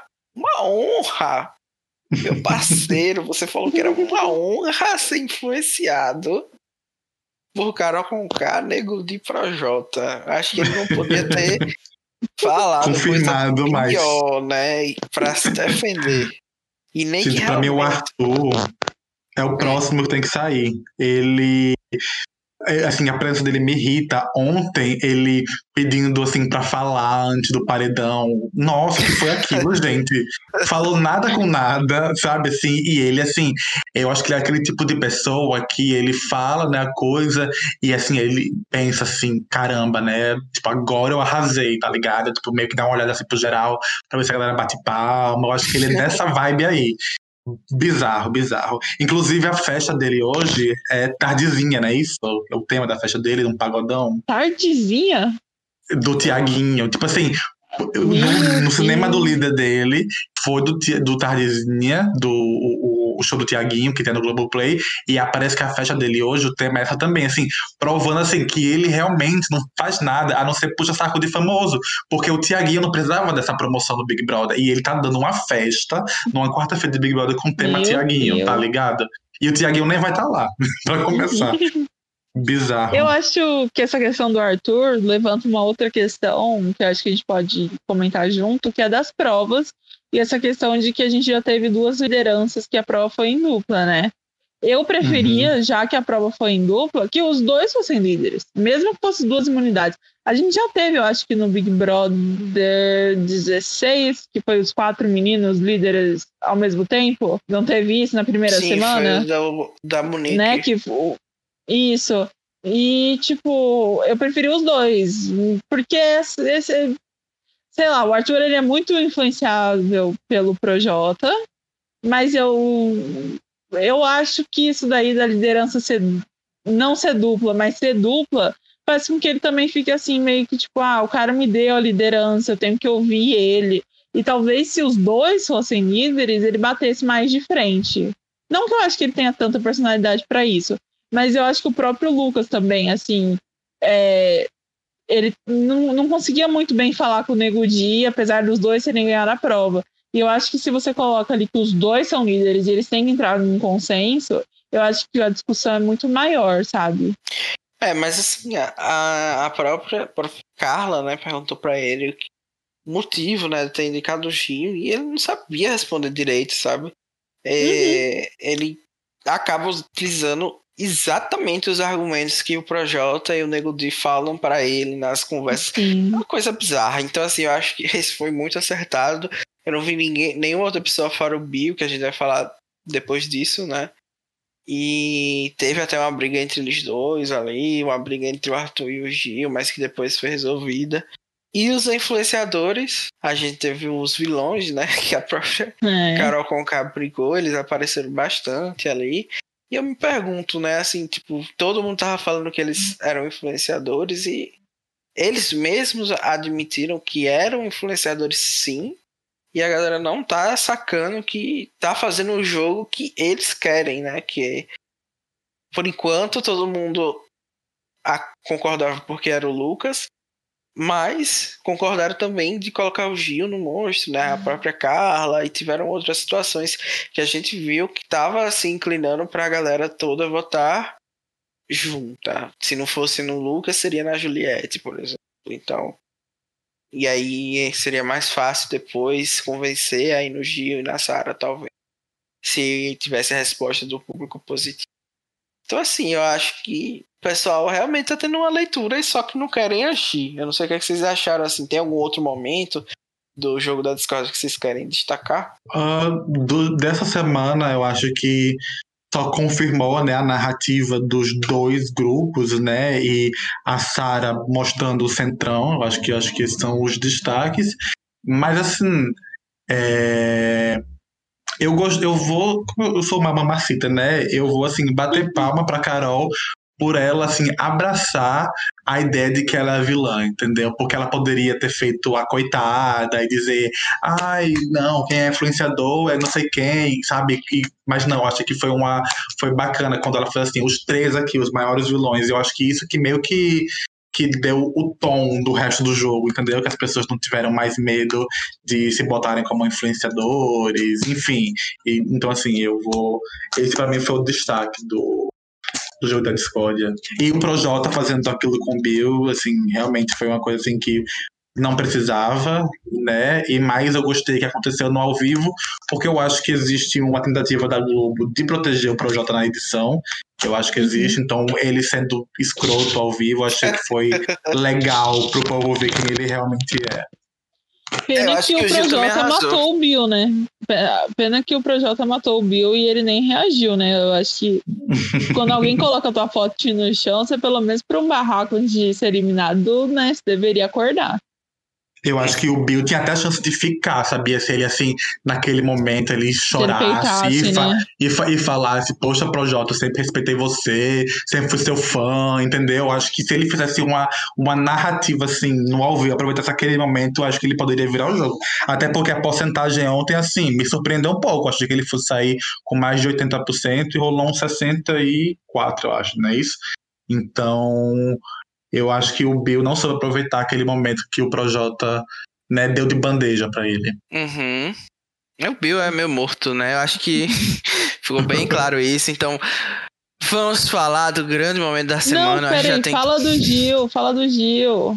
Ah, acho Verdade. que o Gil, é- ele arrasou, né? Eu falei assim que eu acho que ele foi um grande destaque. Ele meio que tá representando o, o que o povo gostaria de, de falar ou de se opor ali a Carol e tal. Mas eu Aham. acho que a Carol tá com uma estratégia muito boa essa semana de tratar as coisas tudo como brincadeira e se aproximar do Gil, da Juliette. Então, eu acho que eles vão perder bastante força se a edição quiser, né? Mas eu não sei se eles vão querer. E deixa eu só citar aqui que eu acho que a Vi também arrasou. Não sei se vocês concordam. Eu sei Uhum. que ela tem os problemas dela, mas ela foi corajosa de Discordo. falar da questão da militância errada. Pode falar por que, que você discorda. O que, que você acha? Discordo, porque a, a VTube não tem local de fala. e então, eu né? não, não esquecerei que ela cuspiu no gato, ela não pegou a visão da Lumena. E assim, É. de fato, é porque não tem mais como defender a Lumena, né? O que ela fez ali no jogo da É. Discord foi escroto, mas a VTube, como é que eu posso dizer? O termo que ela utilizou não foi realmente o mais coerente, né? Mas assim, é a Lumena, hoje em dia a Lumena é usada pra é, viabilizar Não, mas eu- qualquer ódio. Isso que eu tô falando, eu achei que ela foi coerente, eu achei que ela foi corajosa de falar isso Sim, pra isso sim. Isso sim. Porque eu acho que a casa tem muito medo na Lumena e ela explicou muito bem. Ela tentou, ela se justificou, ela falou que ela não tem lugar de fala, que não sei o que, mas que ela falou com a Camila, que ela falou com o João e que não sei o que, que ela acha que a Carol tava só louca, sabe? É basicamente isso. E ela- é difícil bater de frente com a Lumena, até porque você não sabe, né? Ela vai te engolir. Uhum. É, a Eu questão que, que a ela- Lumena faz ali dentro da casa não é militância, né? A gente meio que perdeu o sentido de Aham. militância. Eu até vi um vídeo essa semana sobre isso, compartilhei. Que aquilo ali não é militância. E, tipo, tá sendo foda pra quem é militante mesmo ter Uhum. seu trabalho comparado ao que a Lumena faz ali, que é basicamente uma patrulha, né? Uma fiscalização dos comportamentos que convém à Lumena, né? Que é bom a gente destacar. Então, Sim. a hipocrisia que a, a VTube tá destacando no comportamento da Lumena, eu acho que é o que é Uhum. positivo mesmo. Ela ainda mais sendo uma pessoa bem mais jovem, jovem, né? A pessoa mais jovem da casa. Ela já conseguiu ver, tipo, que a, Lu- a Lumena tava criticando ninguém, ter ouvido a Carol, mesmo todo mundo tendo ouvido a Carol, né? E a gente sabe o que, na verdade, o que as pessoas não fizeram foi ouvir a, a Carla, né? A Lumena mesmo só foi ouvir a Carla, ou quando foi pra pedir pra ela pedir pra Carol não desistir, ou Uhum. é, depois de vários dias, né? Então, assim, eu acho que a É, Lumena- e a- e o que, que vocês acham da FIC de que a Globo colocou a Lumena, a Carol, pra realmente deslegitimizar todas as pautas da esquerda? Eu acho que, que isso é fique, claro. Eu, eu, eu não Claro. acredito nisso, porque eu acho que foi um, um movimento que começou, né? Acho que a, com a, com a CBS, né? Que eles agora têm que botar um elenco mais diverso, né? No, no, no- nos realities dele, né? Acho que 50% tem que ser né, de pessoas é, pretas, indígenas e pessoas de cor em geral. Eu acho que esse movimento da Globo foi uma resposta do formato mesmo do próprio Big Brother ao redor do mundo, né? O. Baby Cam tá prometendo a sessão a, a temporada mais diversa da história. Eles que Então, acho começaram que- com isso, na verdade, né? É, mas Foi o do Canadá. foi o, o do Canadá, eu acho que por causa do que rolou ano passado com o Jamar, né? que Na, no, que, assim, que deu uma conversa ruim. eh, sobre. É, o que foi isso? não sei. Acho que foi o Danilo. Foi o Ah. auge de alguma coisa. É, o que aconteceu no, no, com o Jamar, então acho que meio que rolou essa discussão né, sobre ter elenco mais né, é, dividido, diverso. Assim, diverso. É, então, o, eu acho que foi esse movimento. Eu não acho que foi assim não foi a intenção, mas acho que é isso está acontecendo, porque eu, por exemplo, me pego assim muito dividido e com muito cuidado sobre o que eu falo sobre Lumena, sobre o que eu falo sobre é, Carol e sobre a militância, essa questão da VTube, apesar de eu ter concordado com ela, né, de, assim, de que tá Sim. militando errado, eu não quero dar essa validação para qualquer pessoa sair dizendo que qualquer pessoa do movimento tá militando errado, entendeu? Porque eu acho assim que a gente, é, eu acho que quem é dos movimentos, né, quem são de minorias, seja do movimento feminista, do movimento preto, do movimento LGBT, não importa, qualquer movimento que você tem ativista, né, eu acho que você tem que ter autocrítica. E eu acho que a Lumena, nesse momento, está representando essa falta de autocrítica que está rolando no, no movimento. Então, assim, eu acho que é o que a gente do movimento, né, de que seja qual for, tem que estar tá fazendo e não é para fulano, assim, que está simplesmente cansado de não poder xingar o um amiguinho dizendo, ah, a militância é isso, a militância é aquilo, entendeu? Então, Sim. eu fico por muito cuidado, assim, né, de navegar nessas águas, de criticar a Lumena e de falar, ah, o desserviço, que isso. Porque, por exemplo, eu vi amigos, amigos não, né, conhecidos que eu tenho no Instagram, que trabalham com construção aqui no Canadá, botando, assim, desenhando a Lumena no, no, numa parede e dando murro na parede para derrubar a parede. Então, assim, isso é uma violência absurda, assim, que não precisa, entendeu? E que talvez a gente sabe que se fossem outros tipos de personagens, é, as pessoas aceitariam mais um pouco esse comportamento mais né, de se impor, assim. Então eu tenho muito cuidado com o que eu falo sobre a questão da militância, né, e sobre é, o, o que a Blumena tem representado no, no, no Big Brother Brasil 21. Eu acho triste uma coisa que vocês comentaram, que, tipo, tá tendo esse movimento de ter elencos mais diversos e tal. E das vezes que o Big Brother apostou nesse elenco mais diverso, que recentemente foi com o Big Brother da Paula, né? Teve a gaiola lá. E nesse agora, o pessoal que representa, né, é, a questão da diversidade acaba sendo extremamente cancelado pelo público. Eu não sei que tendência é essa de que pô, quando tem é, mais gente reunida, é, uhum. acaba que as conversas incomodam o público, né? Tipo, tudo bem, o caso uhum. da Lumena e da Carol são casos aí extremos. Mas é meio uhum. triste, né? Sim. Que, tipo, é, acaba que as pessoas que a gente tava torcendo para que representassem, que fizessem lá a gente torcer, acabou que não vão para frente. Eu espero que isso não seja um impedimento pro Boninho continuar investindo nas próximas edições. Que a gente e sabe que acho... reflete muito, né, de ano para ano. Sim. Eu acho que seria o caso, talvez, de colocar minorias diferentes também, sabe? Eu acho que esse foi um, um elenco muito focado na questão do movimento negro e tal, mas assim, um trans na casa, a, toda aquela discussão da Avon, a, aquela pessoa teria lugar de fala, entendeu? E tudo tá meio que caindo no colo da Lumena, e ela fala que não queria fazer palestra, eu não sei até que ponto isso é verdade, mas eu acho que acaba caindo tudo no colo dela. Ela acha que se ela não se posicionar, ela vai estar errada. Nesse ponto eu até entendo ela. Talvez, tipo, eu, o Babu. Eu acho que o Babu que gente... é uma pessoa. Rapid, rapidinho. O Babu que é uma pessoa que é gorda, que é uma pessoa que vem, assim, de uma realidade, né, de favela e tal. Ele é uma pessoa que tem um lugar só diferente da Thelminha, que era uma, uma mulher que é médica. E eu acho que esse daí, talvez esse ano eles tenham focado num apenas um tipo de pessoa. E assim, uhum.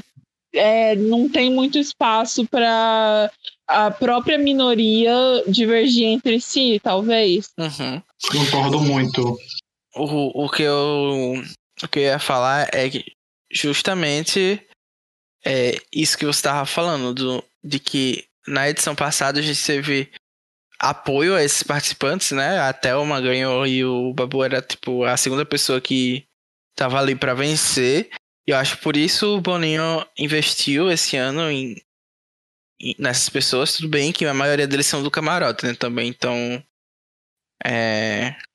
Eu não sei até que ponto foi uma decisão pensada e não.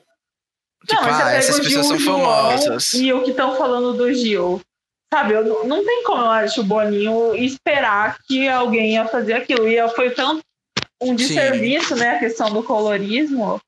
Foi tipo um desserviço gigante, eu acho que ninguém esperava. E isso destrói toda uma militância importante e tal. E, e é complicado navegar isso. Uhum. E o, o, outra coisa que eu ia falar é que a Lumena tá dizendo, não, eu não vim aqui para militar e tal. É porque a Lumena tem outra visão do que seria militar, sabe? Eu uhum. acho que é por isso que a gente tá pensando que ela tá, tipo, super, como algumas pessoas falam, radical, exagerada. Quando ela tá acostumada com algo extremamente mais. É, ou profissional, ou mais pesado, ou mais exagerado, entendeu? Algo muito mais denso, né? Então, talvez seja essa desconectividade, não sei se essa é a palavra que ela tem, né? Tipo, ah, não, no meu mundo, isso aqui que eu tô fazendo é, tipo, super de boas. Mas pra uhum. quem não tá acostumado, a gente é certo. E eu né? acho que a questão da linguagem, né, dela, que eu acho que é uma coisa que tá pesando muito. Sim. Dela não eu falar amo uma linguagem acessível. Porque eu acho até que ela, tipo, ela sente uma pressão de que, tipo, eu preciso me posicionar em tudo, porque senão eu posso ser jogada lá fora, porque não me posicionei sobre isso. Mas, tipo, o Gil é uma pessoa que fala muito sobre causas, mas de uma maneira mais leve, de uma maneira brincando, de uma maneira que ensina e que, tipo, faz muita gente tolerar ele, que talvez não toleraria aqui fora, pelo jeito dele. Enquanto a Lumena é aquela coisa assim, ai meu Deus, eu não consigo conversar com ela. Uhum, é exatamente muito. isso. Apesar de ser engraçado, né? Acho que virou meme. Com certeza, Mas, minha parceira. Pega a visão. É, pegou. Vamos pegar a visão agora então do caso da semana. Acho que toda a população brasileira ouviu disso, né? Pelo menos. Que foi a, o confronto, né? Que já vinha de semanas essa história, né? De que a Carla tava dando em cima do Pio. E, assim, não sei nem por onde começar. Eu acho que eu vou deixar até para vocês comentarem sobre isso, da onde vocês quiserem comentar, porque assim é surreal para mim, surreal do começo ao fim. Então, que, que vocês quiserem falar, podem falar. Eu, eu vou deixar o Léo falar porque eu acho que ele tá sabendo melhor, mas eu acho que tudo é a questão de que o Bill não aceitou fazer um casalzinho e ficar o dia inteiro. E por mais que a Carol fale que ela não queria isso, eu acho que se ele tivesse ali, sabe, toda hora, abraçando, não sei o que, ela ia ficar de boa e nada disso ia rolar. Mas ele não tava ali 100%, talvez ele disse que é porque tava com medo de queimar ela, porque ele levava muitos votos, não sei se isso é verdade, mas eu acho que vem muito daí. Eu acho que se ele tivesse aceitado fazer o casalzinho assim, ai, beijei essa daí, agora é meu karma até o final do jogo, eu acho que ele não ficaria nem queimado com ela, nem com os amigos dela. Concordo. Eu acho que, assim, obrigado vocês dois por jogar essa bomba em cima de mim, né? Que é pra eu falar. Muito obrigado. Mas, assim, é, foi uma questão muito surreal. E para mim o que faltou foi personalidade nele, sabe? Eu acho que foi isso. Ele entrou com fundo no jogo. Eu acho que ele quis fazer um jogo de casal, sabe? Independente de quem fosse. E, assim, eu não, por mais que não tenha sido explícito né, que ele queria a Carol por causa de que ela seria uma pessoa forte. Eu acho que isso talvez tenha sido um fator de que ele ficou com ela mesmo sem, obviamente, querer ficar com a Carol. Então, assim, foi uma situação tão errada que já começou errada no fato dele ficar com a Carol, entendeu? Então, tudo isso foi passando até a chegar na Carla Dias, foram só assim, né, respingos de uma situação que estava sendo forçada, né? Pela Carol, né? A nossa é, feiticeira escarlate do BBB 21.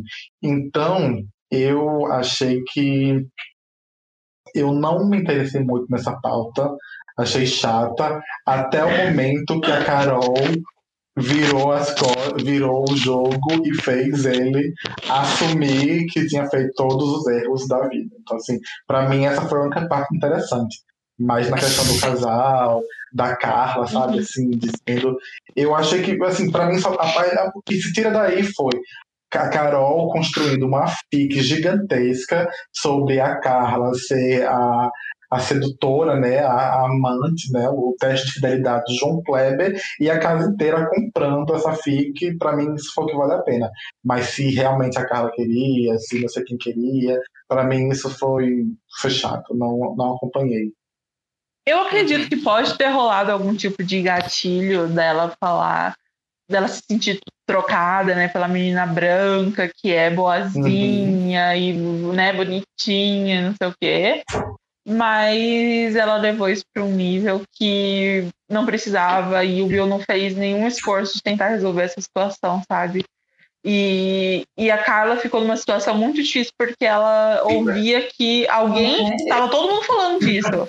E é muito triste quando alguém tá falando, todo mundo tá falando isso e ninguém fala contigo, né? E ela perguntava os nomes, assim, mas quem que falou que eu tô atrás dele? E ela, não, mas todo, umas duas pessoas falaram. E assim, ela ficou numa situação que ela queria entender e ela não conseguiu. É, e tanto é que a, essa festa, eu, eu fui dormir, tava madruga com Big Brother, gente. Mas eu fui dormir nessa parte, assim, que tava louca, assim, ai, gente, nossa, essa festa vai ser só sobre isso, né? E depois eu acordei e o menino já tinha desistido até. é. Assim, gente, eu acho que foi muito surreal o Bill ter deixado isso acontecer também, sabe? A gente. Muita gente não fala sobre isso, mas eles, eles se beijaram na festa de quarta-feira. Passou quinta, sexta, sábado. Foram dois dias e meio, digamos assim. Entendeu? Tipo, ela tava falando que as coisas estavam acontecendo há três, quatro dias. Tipo, não faz o menor sentido em nenhum, nenhuma esfera isso ter acontecido. E o Bill simplesmente concordou a ponto de que depois que ele foi eliminado, na entrevista dele, ele falou: É, eu tava realmente interessado em ficar com a Carol, é, e, validando várias coisas que a Carol falou, e isso me fez questionar, sabe? Se a gente não viu alguma coisa, se realmente o Bill nas primeiras semanas estava dando em cima dela pesadíssimo. E a, eu acho que rolou uma química no, na prova que eles fizeram, a primeira prova, né, que foi aquela das americanas, a primeira prova que teve uhum. do, da imunidade, né? Não foi isso a primeira prova? Nossa, parece Sim. que foi três meses atrás, foi tipo duas semanas. É, eles é... fazem as duas primeiras provas juntos, né? Foi, uhum. e tava rolando assim mesmo. Eu lembro até que tinha assim, um movimento da internet antes da Carol virar a Carol Vision, ela tá postou lá, que casal lindo, não sei o que, imagina esse casal. Eu lembro de ter visto tweets assim, logo no começo. Então, assim, eu acho que rolou um, uma aproximação deles dois realmente, assim. E ela queria, tava óbvio isso, ela queria, mas é aquela coisa também, que gente não pode botar tudo no, né, na, nas costas dela, que o cara é um homem de 30 e poucos anos, sei lá, tipo, não sei, mas ele poderia ter dito não, sabe? Ele poderia ter dito não quando acabou, falar, ei, não quero mais ficar com você, entendeu? Não, não foi o que eu esperava, e, e ele não fez isso, então ele simplesmente fugiu, e ele quis fugir, assim, uma, a questão do ghost, aqui fora acontece, porque você não, não vive com a pessoa, você não tá, e lá naquela casa não tem como você fazer um ghost, a pessoa tá ali tudo, então você acaba ficando meio de de idiota, né? É que nem a, a Thaís confirmou que se ela quisesse, ela poderia fazer ele de um idiota, mas ela não tá fazendo isso. Ela tá indo atrás dele como um. Como assim, ele fosse um prêmio, entendeu? Então, eu acho que vai muito da questão assim, de que ele poderia também ter parado a narrativa e ter tido controle da narrativa quando ele quis, sabe? Mas uhum. ele deitou pra mamacita. Eu acho que a maior diferença nesse relacionamento é que a Carol tava vivendo ele há tipo sema semanas, tipo desde o primeiro dia ela já considerava que eles estavam namorando. Eu acho que o Bill só foi considerar isso, que eles estavam ficando namorando de fato na festa de quarto. Então para ele as coisas ainda estavam no tipo numa velocidade mais lenta, né? Tipo, ah, é, não quero ficar, como ele falou, né? Depois que saiu, eu não quero ficar muito em cima e tal. E a Carol já tava no 220. Então acho que foi realmente várias coisas aí que. Ai, tô até cansado de ouvir a Carol falar. Eu acho que muito do que ela falou realmente tem Perdão. uma, uma razão. Tá? Estou te incomodando. Na Carol K. Cara, com K, a tombadeira. Eu acho que muitas coisas que ela falou do relacionamento, ela tem razão de, tipo, ele não ter demonstrado afeto para ela e tal. Mas eram coisas que ela tinha que resolver com ele, né, no, no diálogo e não ter envolvido a Carla. E assim, eu critico tudo da, da briga que ela teve com a Carla, mas eu não vou criticar ela ter falado de Chiquititas, porque eu tenho uma crise de riso toda vez que passa ela falando do Chiquititas lá, ela ou a Lumena, eu morro de rir com isso. Então, se serviu para alguma coisa, foi para isso, essa briga. E serviu também para o discurso da Carla, né? Na hora de dar o anjo, que nem o Thiago interrompeu, né? Que eu gostei muito. A, Carla tem uma dicção ótima, né?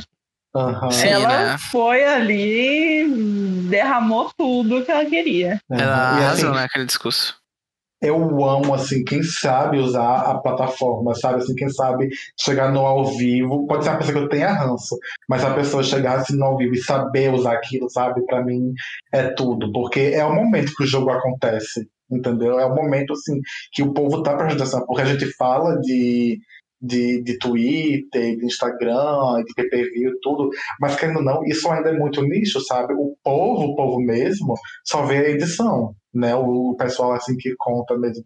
Então, quando ela conseguiu transformar um voto, um, um anjo, né? Que assim, não tinha nada a ver com a Carol, que ela ia dar para Camila, conseguiu transformar aquilo no momento dela, eu achei bacana e foi assim, acho que a primeira vez que eu bati palma para Carla diz nesse Big Brother. então é isso, acho que a gente já falou de bastante coisa. Com certeza a gente não falou de tudo, porque teve uma semana aí de acontecimentos e a casa está bastante agitada só agora, que está ficando um pouco mais lento. Eu acho que a gente pode encerrar, já tem quase duas horas, deve ter mais é, de duas horas de podcast. A gente não falou de briga por comida, nada disso. É, tem muitos né? assuntos aí, Fiuk. Nem... Nada, nada, nada. Então, gente, quem chegou até aqui, desculpa de não ter falado de tudo, mas tem muita coisa, né? Também não dá. Talvez da próxima vez a gente venha com um formato diferente que dê para ser mais dinâmico. Mas eu quero fechar aqui com a gente fazendo um queridômetro para a gente poder falar um pouquinho aí de cada um e dar um emoji, como ele estava falando, o queridômetro que está tendo um peso grande é, no final uhum. dessa edição, né? Muita gente tá contando corações e tal. Então a gente pode começar. Eu vou falar o nome de cada um e aí vocês dizem o emoji que Sem justificar, vocês. Só o emoji. Ah, se quiser dar uma justificativa rápida, já ah, então dar, mais duas horas de podcast, vamos Não, então sem justificativa, gente. Arthur, eu vou dar uma banana pra mim, esse é, é bem banana. claro. Banana, não tem outro. Uhum. Caio. Nojinho. É o vômito, né? É. É, nojinho. Não, eu vou ser agroboyer, aqui representante, e vou dar uma carinha feliz, porque teve a polêmica ali, que eu não sei se é verdade ou mentira ainda, da questão dos maltratos animais. Se não fosse isso, era coração. Camila. Coração. Rostinho feliz. Ah, eu vou dar pra Camila um rostinho feliz também. Não tá ainda no coração. Carla. Banana. Rostinho feliz. Vou dar bomba. Nossa, eu não, não. Enfim, eu não vou ser anti-Carla aqui, porque os fãs da Carla são gigantescos. Mas eu achei que ela poderia ter aproveitado muito mais essa briga com a Carol com K. E ela tá uhum. tá fazendo a linha fina e elegante. Quando uma, tem uma pessoa botando o dedo na cara dela, chamando ela de vagabunda e falando da Chiquitita, sabe? Então. Eu estava esperando um pouco mais de paixão vindo da Carla. Por Chiquitita, né? É. É, o Fiuk, apesar de estar planta essa semana, eu daria bomba, assim.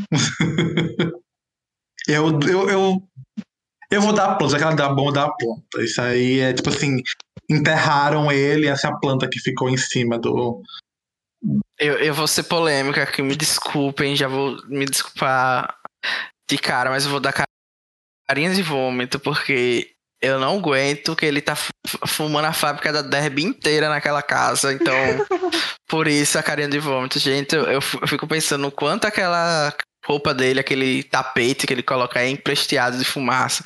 Enfim, nada contra quem fuma, mas Oh, não esqueçam, viu, gente? Leite condensado faz mal, tá bom?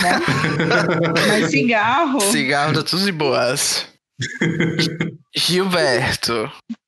Coração. Ah, coração, né? É, coração indiscutível. João.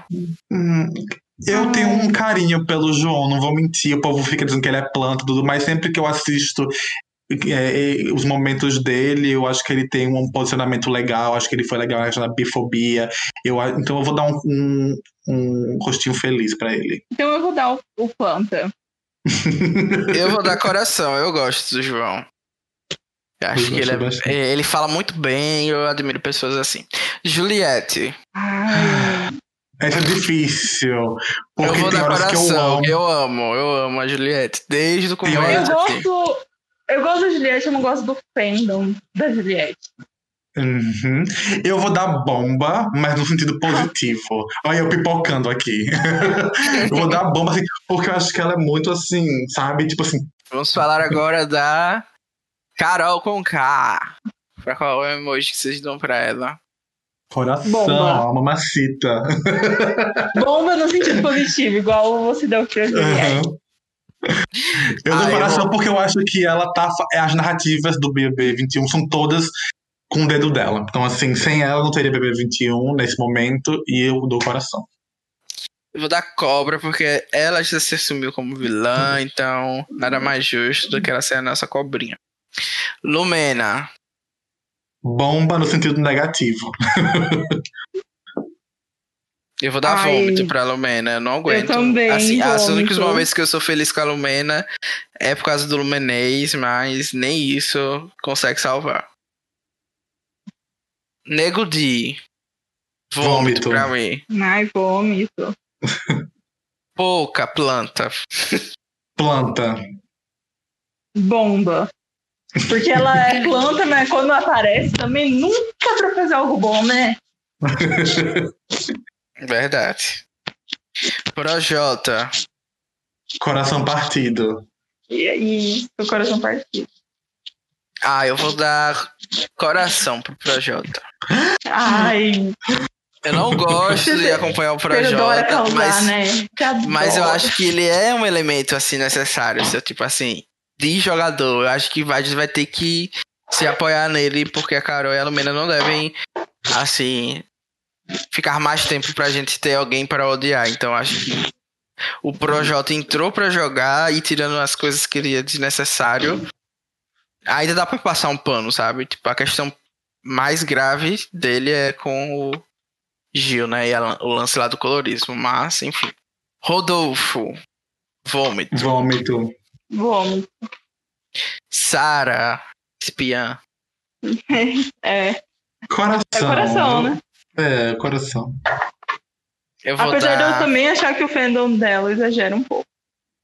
Ah, exagera assim, muito. Eu vou dar carinha feliz. Eu amo a Sara hoje em dia, mas eu não posso passar pano totalmente para umas conversas que ela teve dentro da casa. De que o mundo tá muito feminista e de que ela é loira, né? É, olha, isso, não pode falar nada. E que é a mesma coisa o preconceito que travestis e transexuais passam para pessoas caipiras, né? Peões. Então, assim, foram coisas que eu não vou passar pano, mas daqui a umas semanas eu vou estar passando pano sim, vou estar dando coração pra ela, hein, mano. Thaís. Planta. Ai, planta. da carinha feliz, né? Eu tenho aquele carinho que eu expliquei para vocês. VTube. Carinha Ai, feliz. No momento, coração. Mas. Pra mim, bomba. Ai, gente, eu tenho ela no meu draft, sabe? Então eu tenho que. Alguém tem que ir longe do meu grupo. E a gente já fez o queridômetro, agora apostas para encerrar de vez. Vocês acham que a gente já tem um vencedor óbvio dessa edição? Quem é a aposta de vocês para o winner e de próximo eliminado? Do winner Eu da temporada já... ou tipo é. o líder Isso. da semana? O winner Não, da temporada. Da temporada. Ah, eu acho que as pessoas querem dizer que tem um vencedor óbvio, mas assim, eu já vi, tipo, o Daniel perder o Big Brother pra Maria, assim, nos 45 do segundo tempo, tá ligado? Então, Eu ainda não acho que temos vencedor óbvio, apesar das pessoas acham que vai ser. Quem acha assim que tem convicção sempre é Gil, Caio, Juliette. Acho que esses são os nomes que as pessoas mais falam, mas eu ainda não sei uhum. se tá, se tá sendo tão ganho, não. Não acho. E próximo eliminado, ou Nego Di ou Lumena. É o que eu tô esperando aí pra essa semana. Uhum. Você, Carol? Como eu tô achando que talvez não dê para um dos três, dos três eu acho que talvez o Gil ganhe, eu vou, né, fazer uma coisa diferente, falar que a Carla ganha. Não, não, desculpa. Eu tinha outra resposta. Eu acho que a Vi ganha. E não é porque eu tô falando que eu gosto dela, não. Eu até acho que a Carla também pode ganhar, mas é porque eu acho que ela tem uma fanbase muito grande, que a gente teve uma noção ali quando ela conseguiu a imunidade na primeira semana. Mas eu acho que ela tem noção, ela tem um monte de fã criança, adolescente, para votar nela o dia inteiro. E eu acho que se ela não fizer uma merda muito grande, ela não, nem vai pro paredão. E eu acho que ela tem alguma chance de surpreender ali na reta final se o G3 se queimar. Por isso, pela fanbase que ela tem aqui fora. E eu acho que o próximo eliminado é o Nego Di. Hum. A minha aposta vai ser de winner Caio. Ai, e o winner Caio e de próximo eliminado Lumena. Tô confiando que a nossa Carol Mamacita vai se salvar. E é isso, vocês querem mandar algum beijo antes de a gente encerrar a transmissão? Eu só queria dar um recado que, assim como todo mundo e meus tweets, tweets da galera, as minhas opiniões nesse podcast também têm prazo de validade, tá? Então, assim, até a próxima semana muita coisa pode rolar. E obrigado a você, né, Danila, Carol, o pessoal do Tibo falou por me chamar para participar. Eu adorei, poderia conversar com vocês por mais quatro horas se pudesse. Mas é isso, muito obrigado e espero que vocês tenham gostado. Acho é, são quarta, é quarta-feira, 10 horas da noite, gente. Então a nossa opinião é até esse momento, né? O resto nunca se sabe. É, e se festa, alguém né, ouviu até o final, se alguém ouviu até o final e quem ouviu, que assim comente em qualquer lugar que a gente vê no Facebook, no Twitter, se a gente deve continuar ou não fazendo isso daqui, porque a gente fala um pouquinho demais, às vezes fica muito longo, a gente não gosta, se acha que deveria ser mais curto a gente vai adaptando o programa. Exatamente. E aí, se alguém quiser participar, se alguém tiver alguma sugestão, a gente está sempre aberto. Muito obrigado a todo mundo que ouviu. E é isso. Beijo. Tchau. Tchau. Tchau.